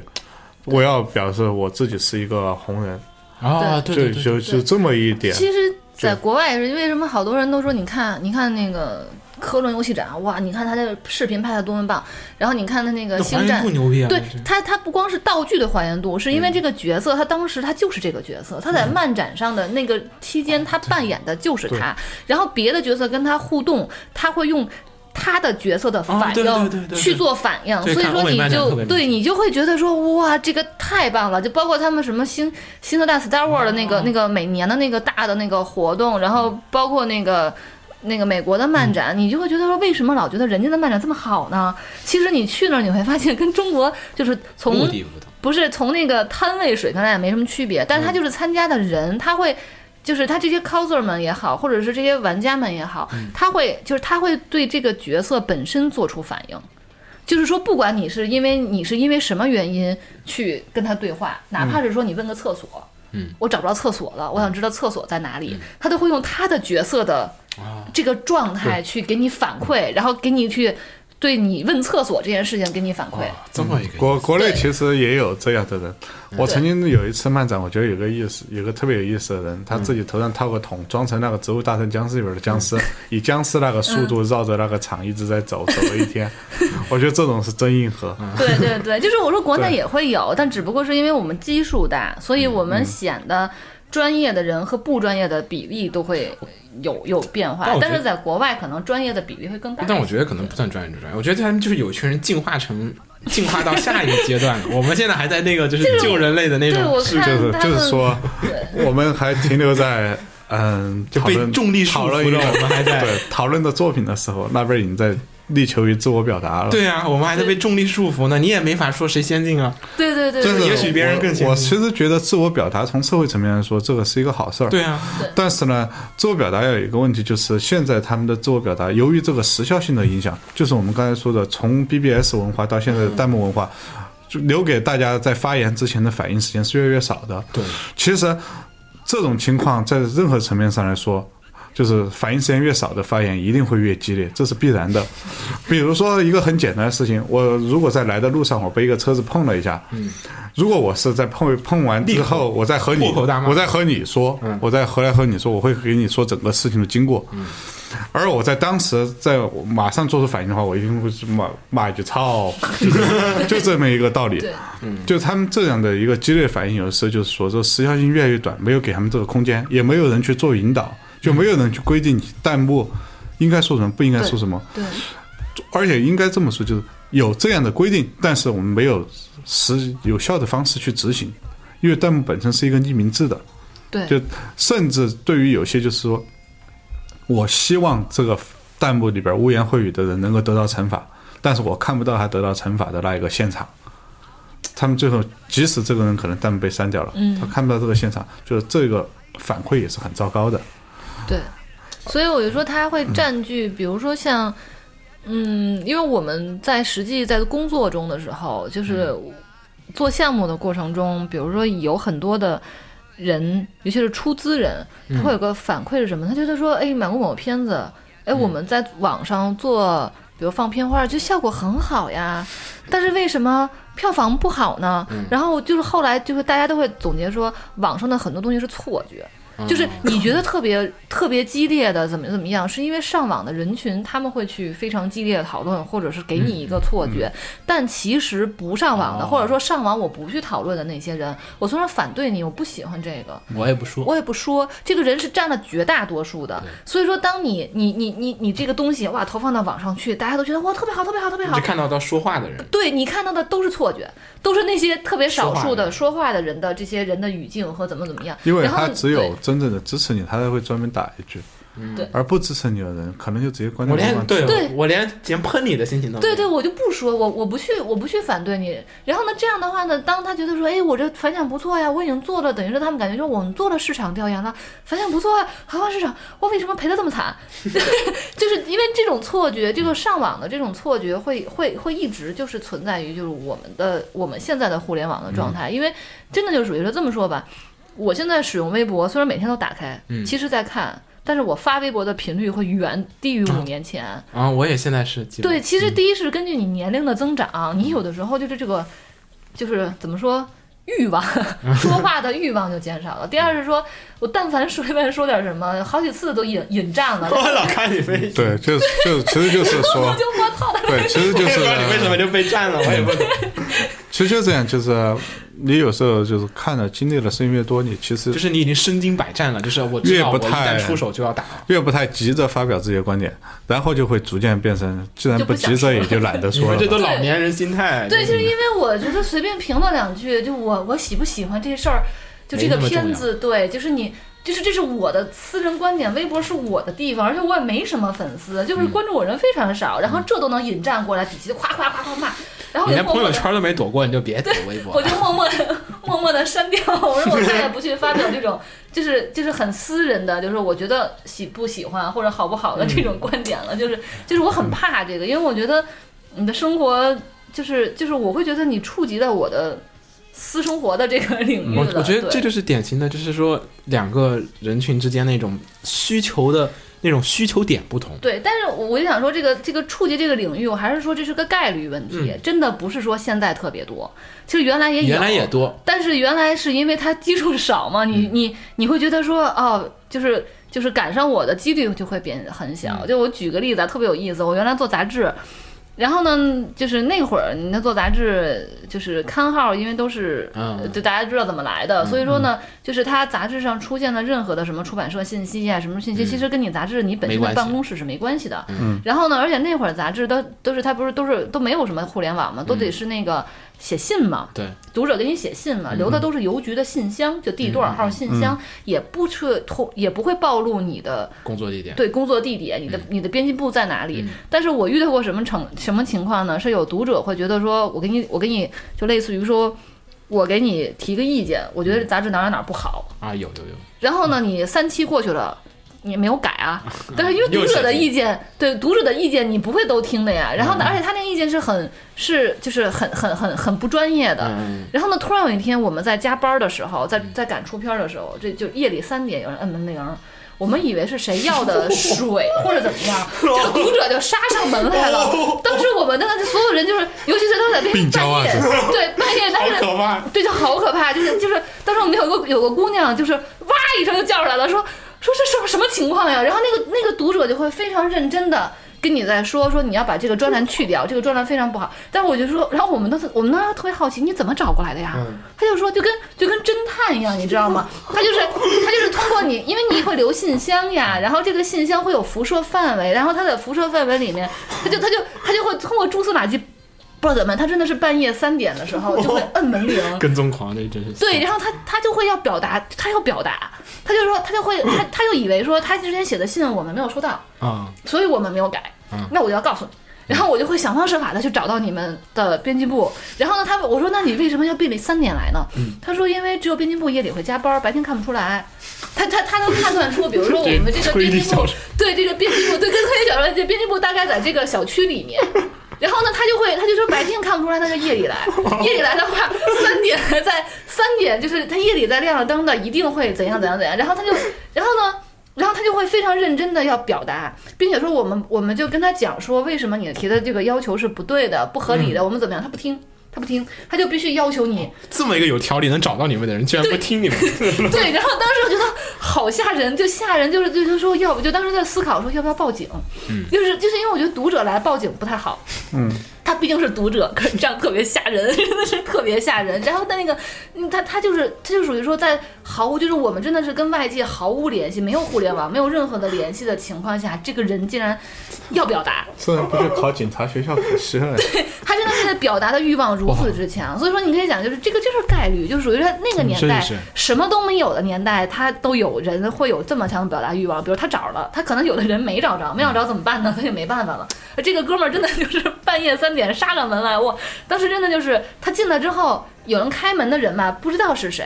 敲门嘛就开了，开了之后这人站进来，进来就在屋子里面，就办公室，因为一层就是小全电脑嘛，他站那站着。然后突然有一个有一个有一个美编，就是属于他就觉得后面好像有什么东西，一回头嗷就叫出来，说你是谁？你干嘛？然后然后因为别人才反应过来，因为他叫唤了一声，然后才反应过来，对，这人是谁？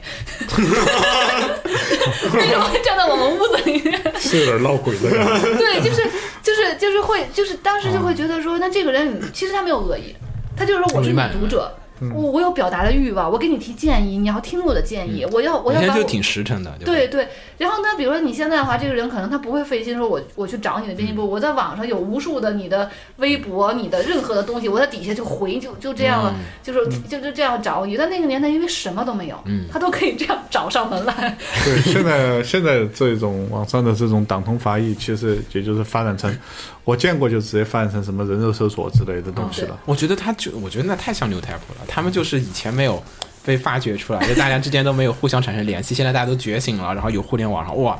对，因为我我我是觉得像人肉搜索，当然它一开始出现的时候。因为我之前还专门做过一些调查，它刚开始出现的时候，的确是一个非常恶性的事件。嗯，大家就是网民会觉得，就论坛里面，当时是贴吧里面嘛，我就是会觉得说这件事儿太过分了，我们必须得把它找着，然后惩罚他。这个初衷是好的，可是人肉搜索说白了，其实就是。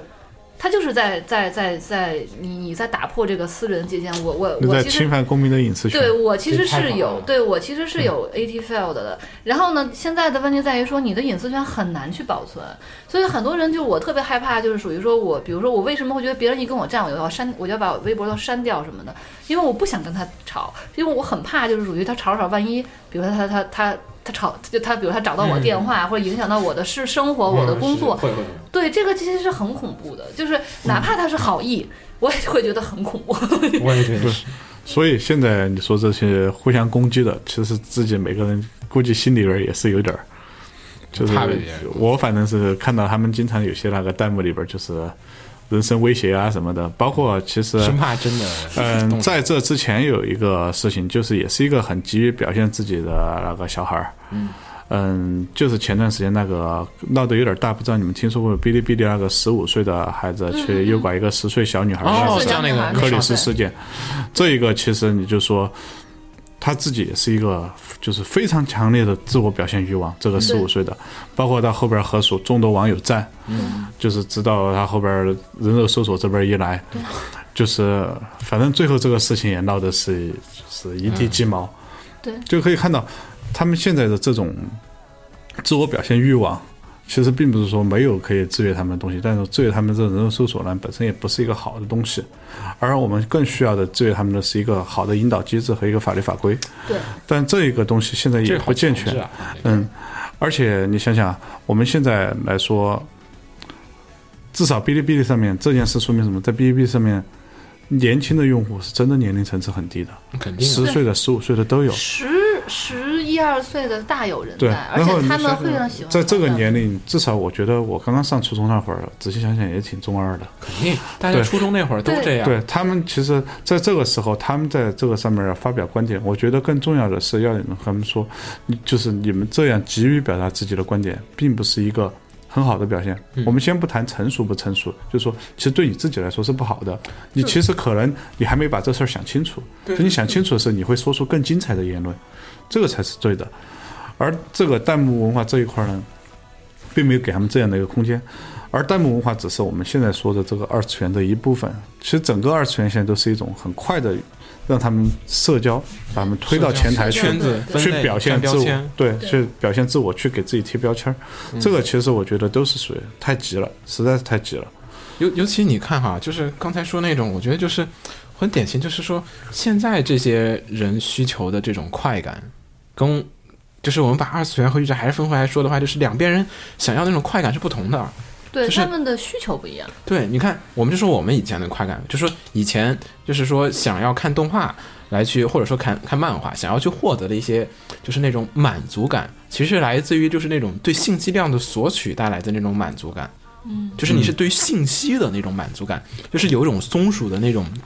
对收集那种欲望，就是你想把哇很多信息存在自己电脑里，把硬盘塞满，然后各种信息什么哇我什么都有，什么我都知道。你跟人聊夸夸夸夸，我能出口成章，然后各种东西全都跟你说的一清二白。我每个剧情你说什么我都明白，我都懂，我比你懂。这就是当时的那种想要的那种极客心理的那种对，就是我塔苦的情节。但你现在二次元的来讲的话，他们其实你跟他说你这片比他懂，他会第一反应是你了不起，然后剩下当然这个也不跟别人说哈，但是剩下一点就是说，他们其实更多的想要获得的那种是圈子的认同感，对，然后我获在一个圈子里面获得了一定程度的那种就是就地位和反响，对，而且我发现一点就是，以前我们老说脱宅脱宅这个话题，嗯，以前二次就是以前的老宅那种脱宅状况，就是我不看动画了。嗯，就是可能就是因为我年龄到了，我觉得我不太想再看动画了，然后慢慢的我就退圈了。当然，若干年后你有可能一不小心又捡起来这样的状况。而对二次元来讲，他们的脱宅，他们不说脱宅，他们现在叫我们退圈了。对，推就圈他们他们现在是我回去看动画了，我不和你们玩对吧了，我不和你们玩了，我回去看动画。就就那种我退圈了他已经把那种圈子文化上升到了一个非常高的那个就是层面上面去了。所以我觉得这这就是跟，其实就跟你中学的时候班里的小团体是一样的，只不过像这种有互联网，团体大家可以拿手机了。对对这种团体感是就是上升到了互联网然后呢，我们需要那个时候班上的小团体可能是因为比如因为球，因为明星。嗯，对对因为电视剧然。后大家在小团体，嗯然后现在只不过是因为我们有了动画这个载体，有了二次元这相关的游戏再用互联网啊，什么对，然嗯后什么什么，所以我说，因为它它会急速的扩展，对对对。对，所以说它就会特会更凸显我现我现在非常，我现在就非常庆幸，就是得亏我们初中那会儿互联网没那么发达。其实我我是觉得，就是互联网的发达是好事儿，嗯然后呢，这些圈子拓展也是好事儿。所以刚才就是包包，就是咱们就说那个之前那个十五岁那个少年的那件事情，我觉得就是因为什么地方，就是应该是谁去引导，我不好说，这是家长的责任，还是学校的责任，还是法律的责任，这个不好说。嗯但它其实就是。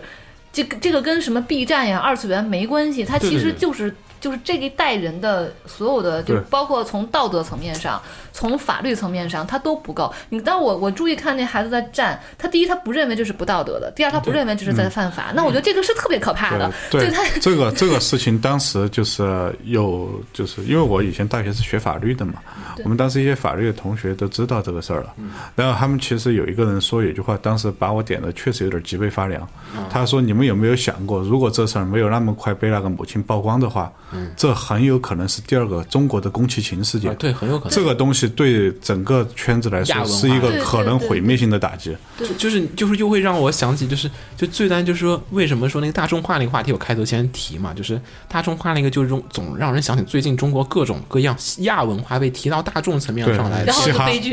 嘻哈一提上去，对悲剧了。之前还有那个呢，还有改装车，那个《速度与激情》火了，但对对对开始火的时候，然后那个改装车本来是小圈子玩没啥屁事儿，然后就一提上去，咵，所有的圈儿都没了。嘻哈也是，对，因为因为这个问题就在于说，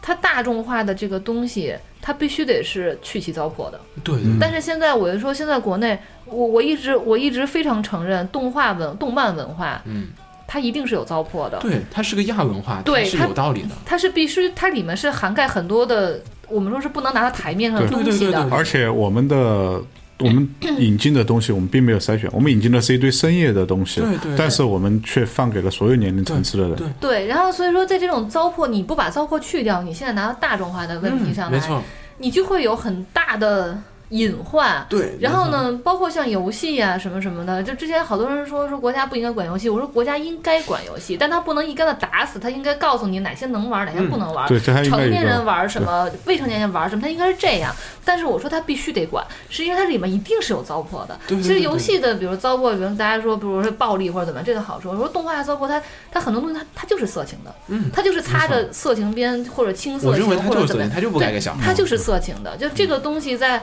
在未成年人他的三观没建立起来，就是或者他没有在成立起来，就是那十五岁的孩子明显看到他的世界观还不完整，嗯，他不认为这不道德，他不认为这个是触犯法律，他就是世界观没有完整。这个时候你让他接触这些东西，那你说谁的责任？你说这孩子的责任吗？这个锅其实不应该这孩子背，那你说谁的责任？家长的责任，父母的，还是社会的责任，还是这个视频网站？就是他他到底是看什么学会了这些东西，对吧？就这个东西其实是，其实我们在国内，尤其是说我们在讨论，我为什么不太愿意跟。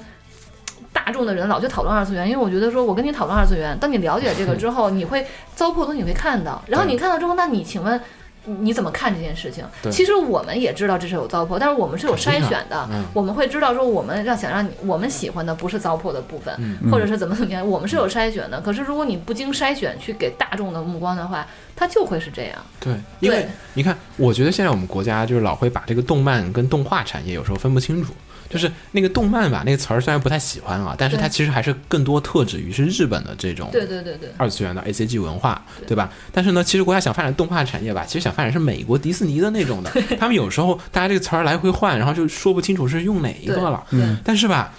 说真的，我那天我我跟红茶聊，然后我们私下聊就说，哎，觉得说这个动画文化呀，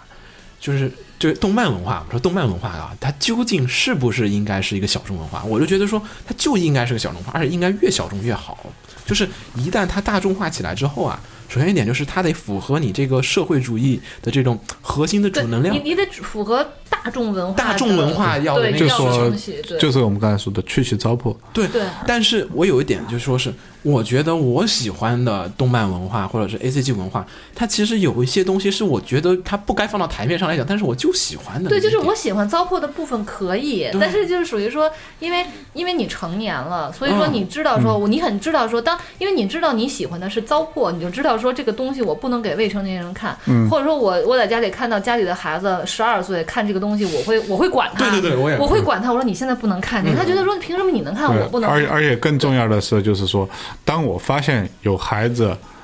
就是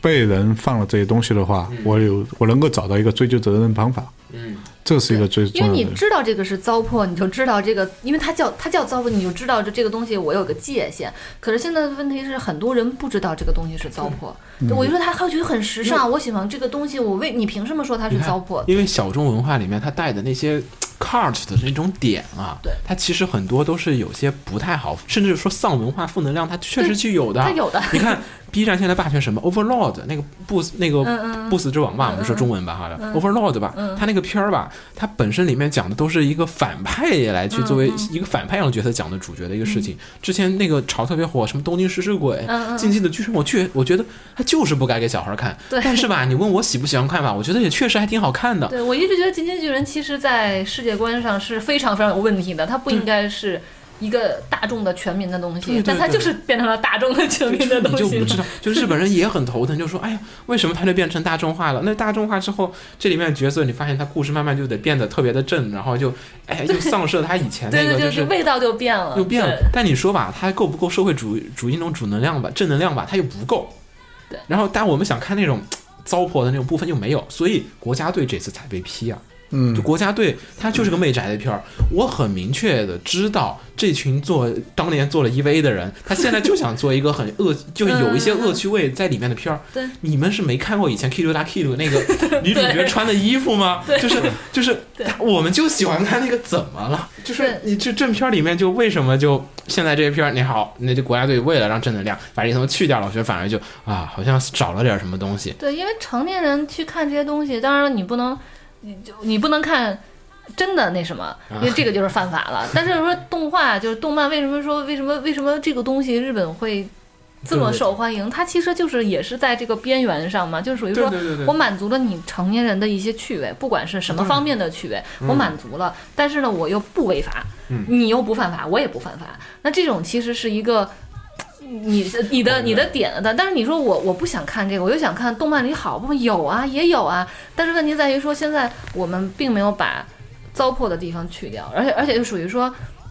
嗯，不管是什么途径也好，没有人去告诉现在的看的这些就未成年人们，跟他说其实这是糟粕，对对对。呃，这个是很可怕的。然后他们，我就说就是三观没建立，为什么大家的分级至少你得从十六岁开始吧？就真的是十六岁以下这些小孩儿，对他们还对这个世界各方面的认知还太窄了。他没有建立三观的时候，你给他。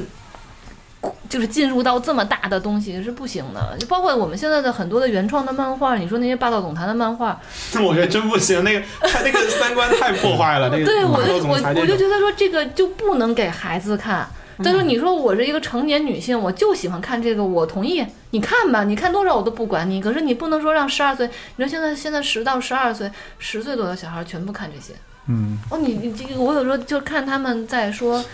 看这些的时候，我会觉得。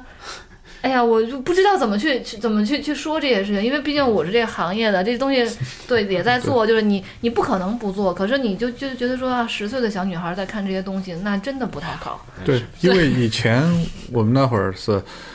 就是接触这些东西的门槛儿，嗯，就已经筛选了人，使这个东西一直被压在一个小众文化上边儿，对。就有很多问题，它其实没有爆发。对。而这一次呢，就是我们从我们一开始说的国家队事件到我们刚才说的克里斯事件这几个，它其实都属于就是因为现在门槛降低了，对啊，筛选几乎不存在了，手机上网对，太容易进入这个圈子。这圈子在急速扩大的同时，它急速扩大本身对于整个市场来说一定是好事儿。在急速扩大的同时，但是这种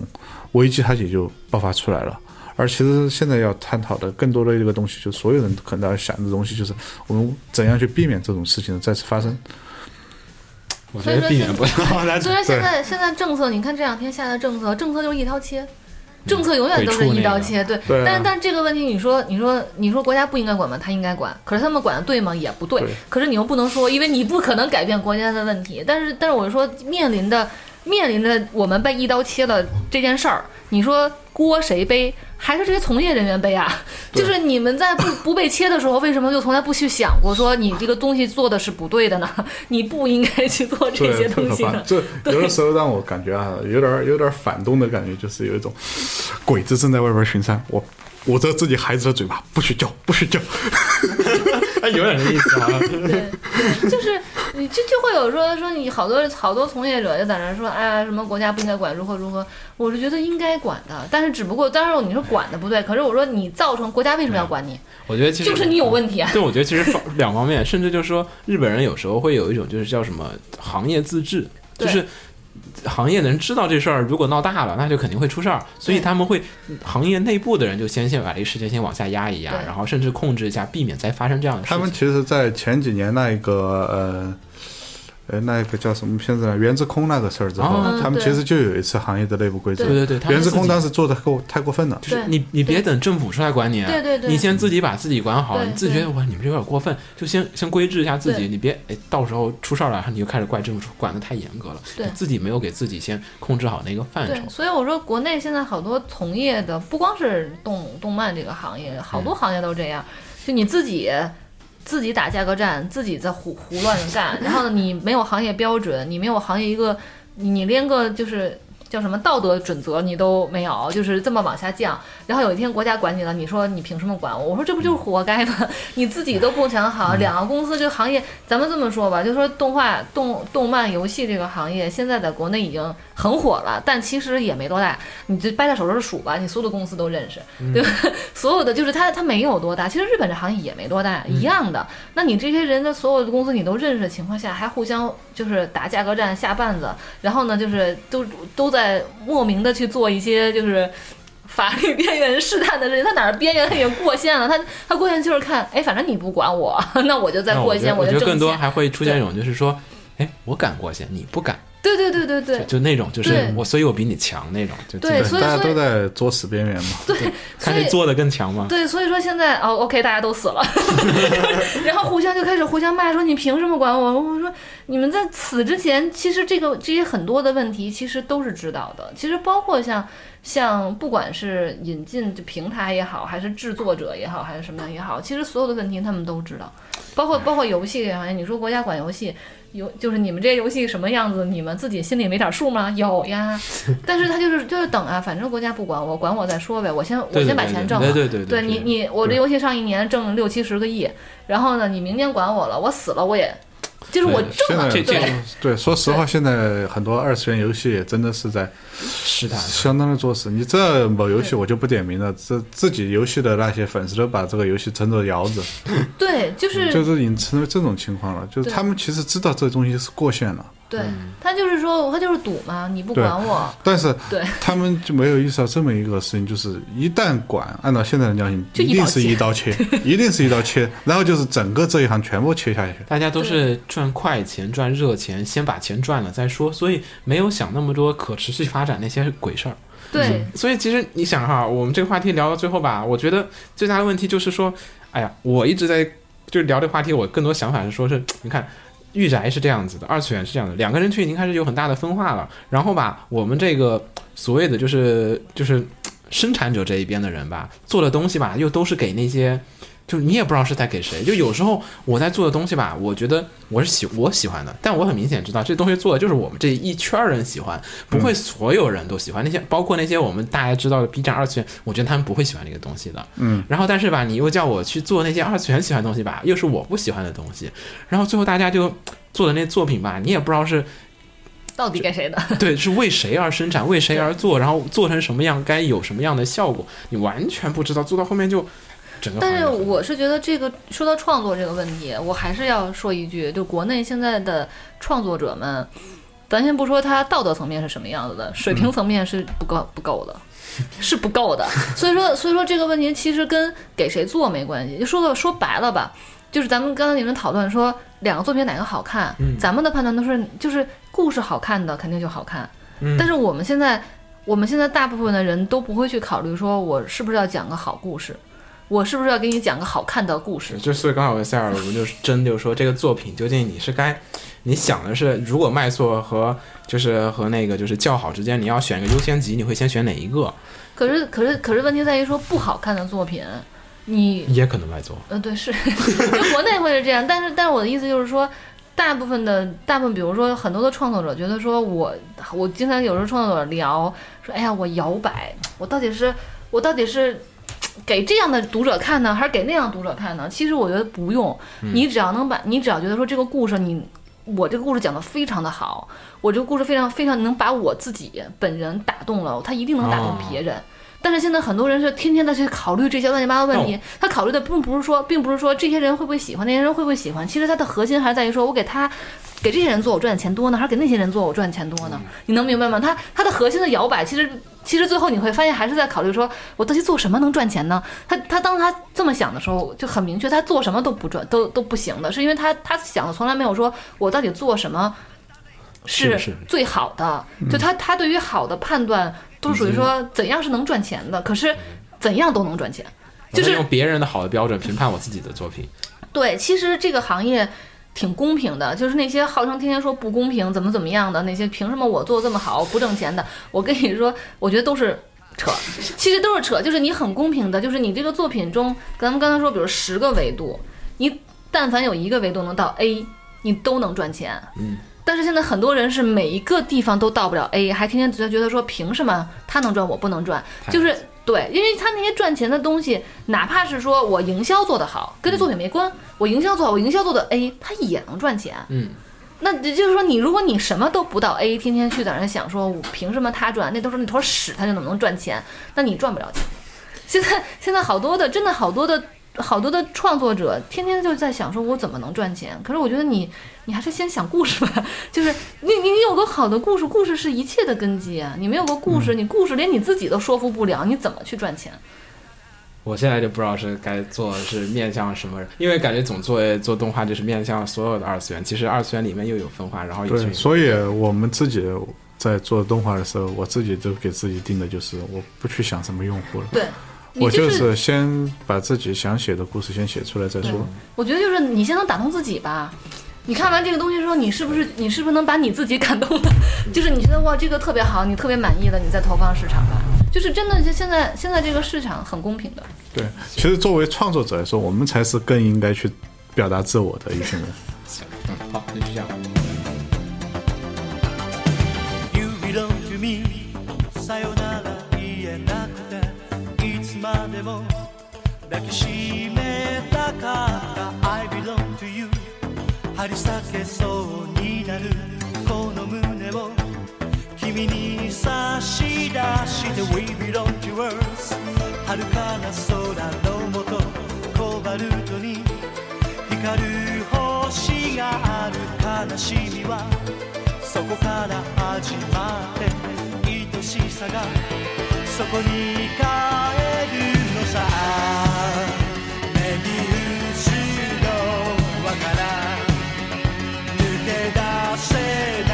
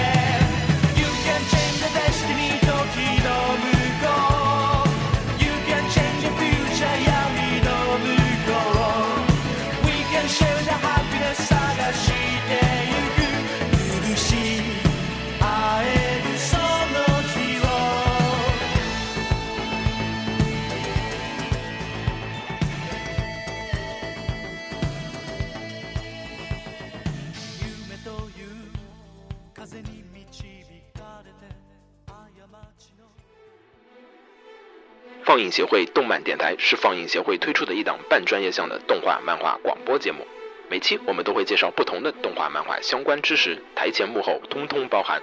当然，我们的内容也不仅限于动画漫画，还包含了轻小说和 A l K 之类的二次元相关话题。欢迎大家发送你想要收听的话题和更多的讨论到我们的官方微博或我们的官方微信。我们的官方微博和官方微信是放映协会，邪是邪恶的邪哦。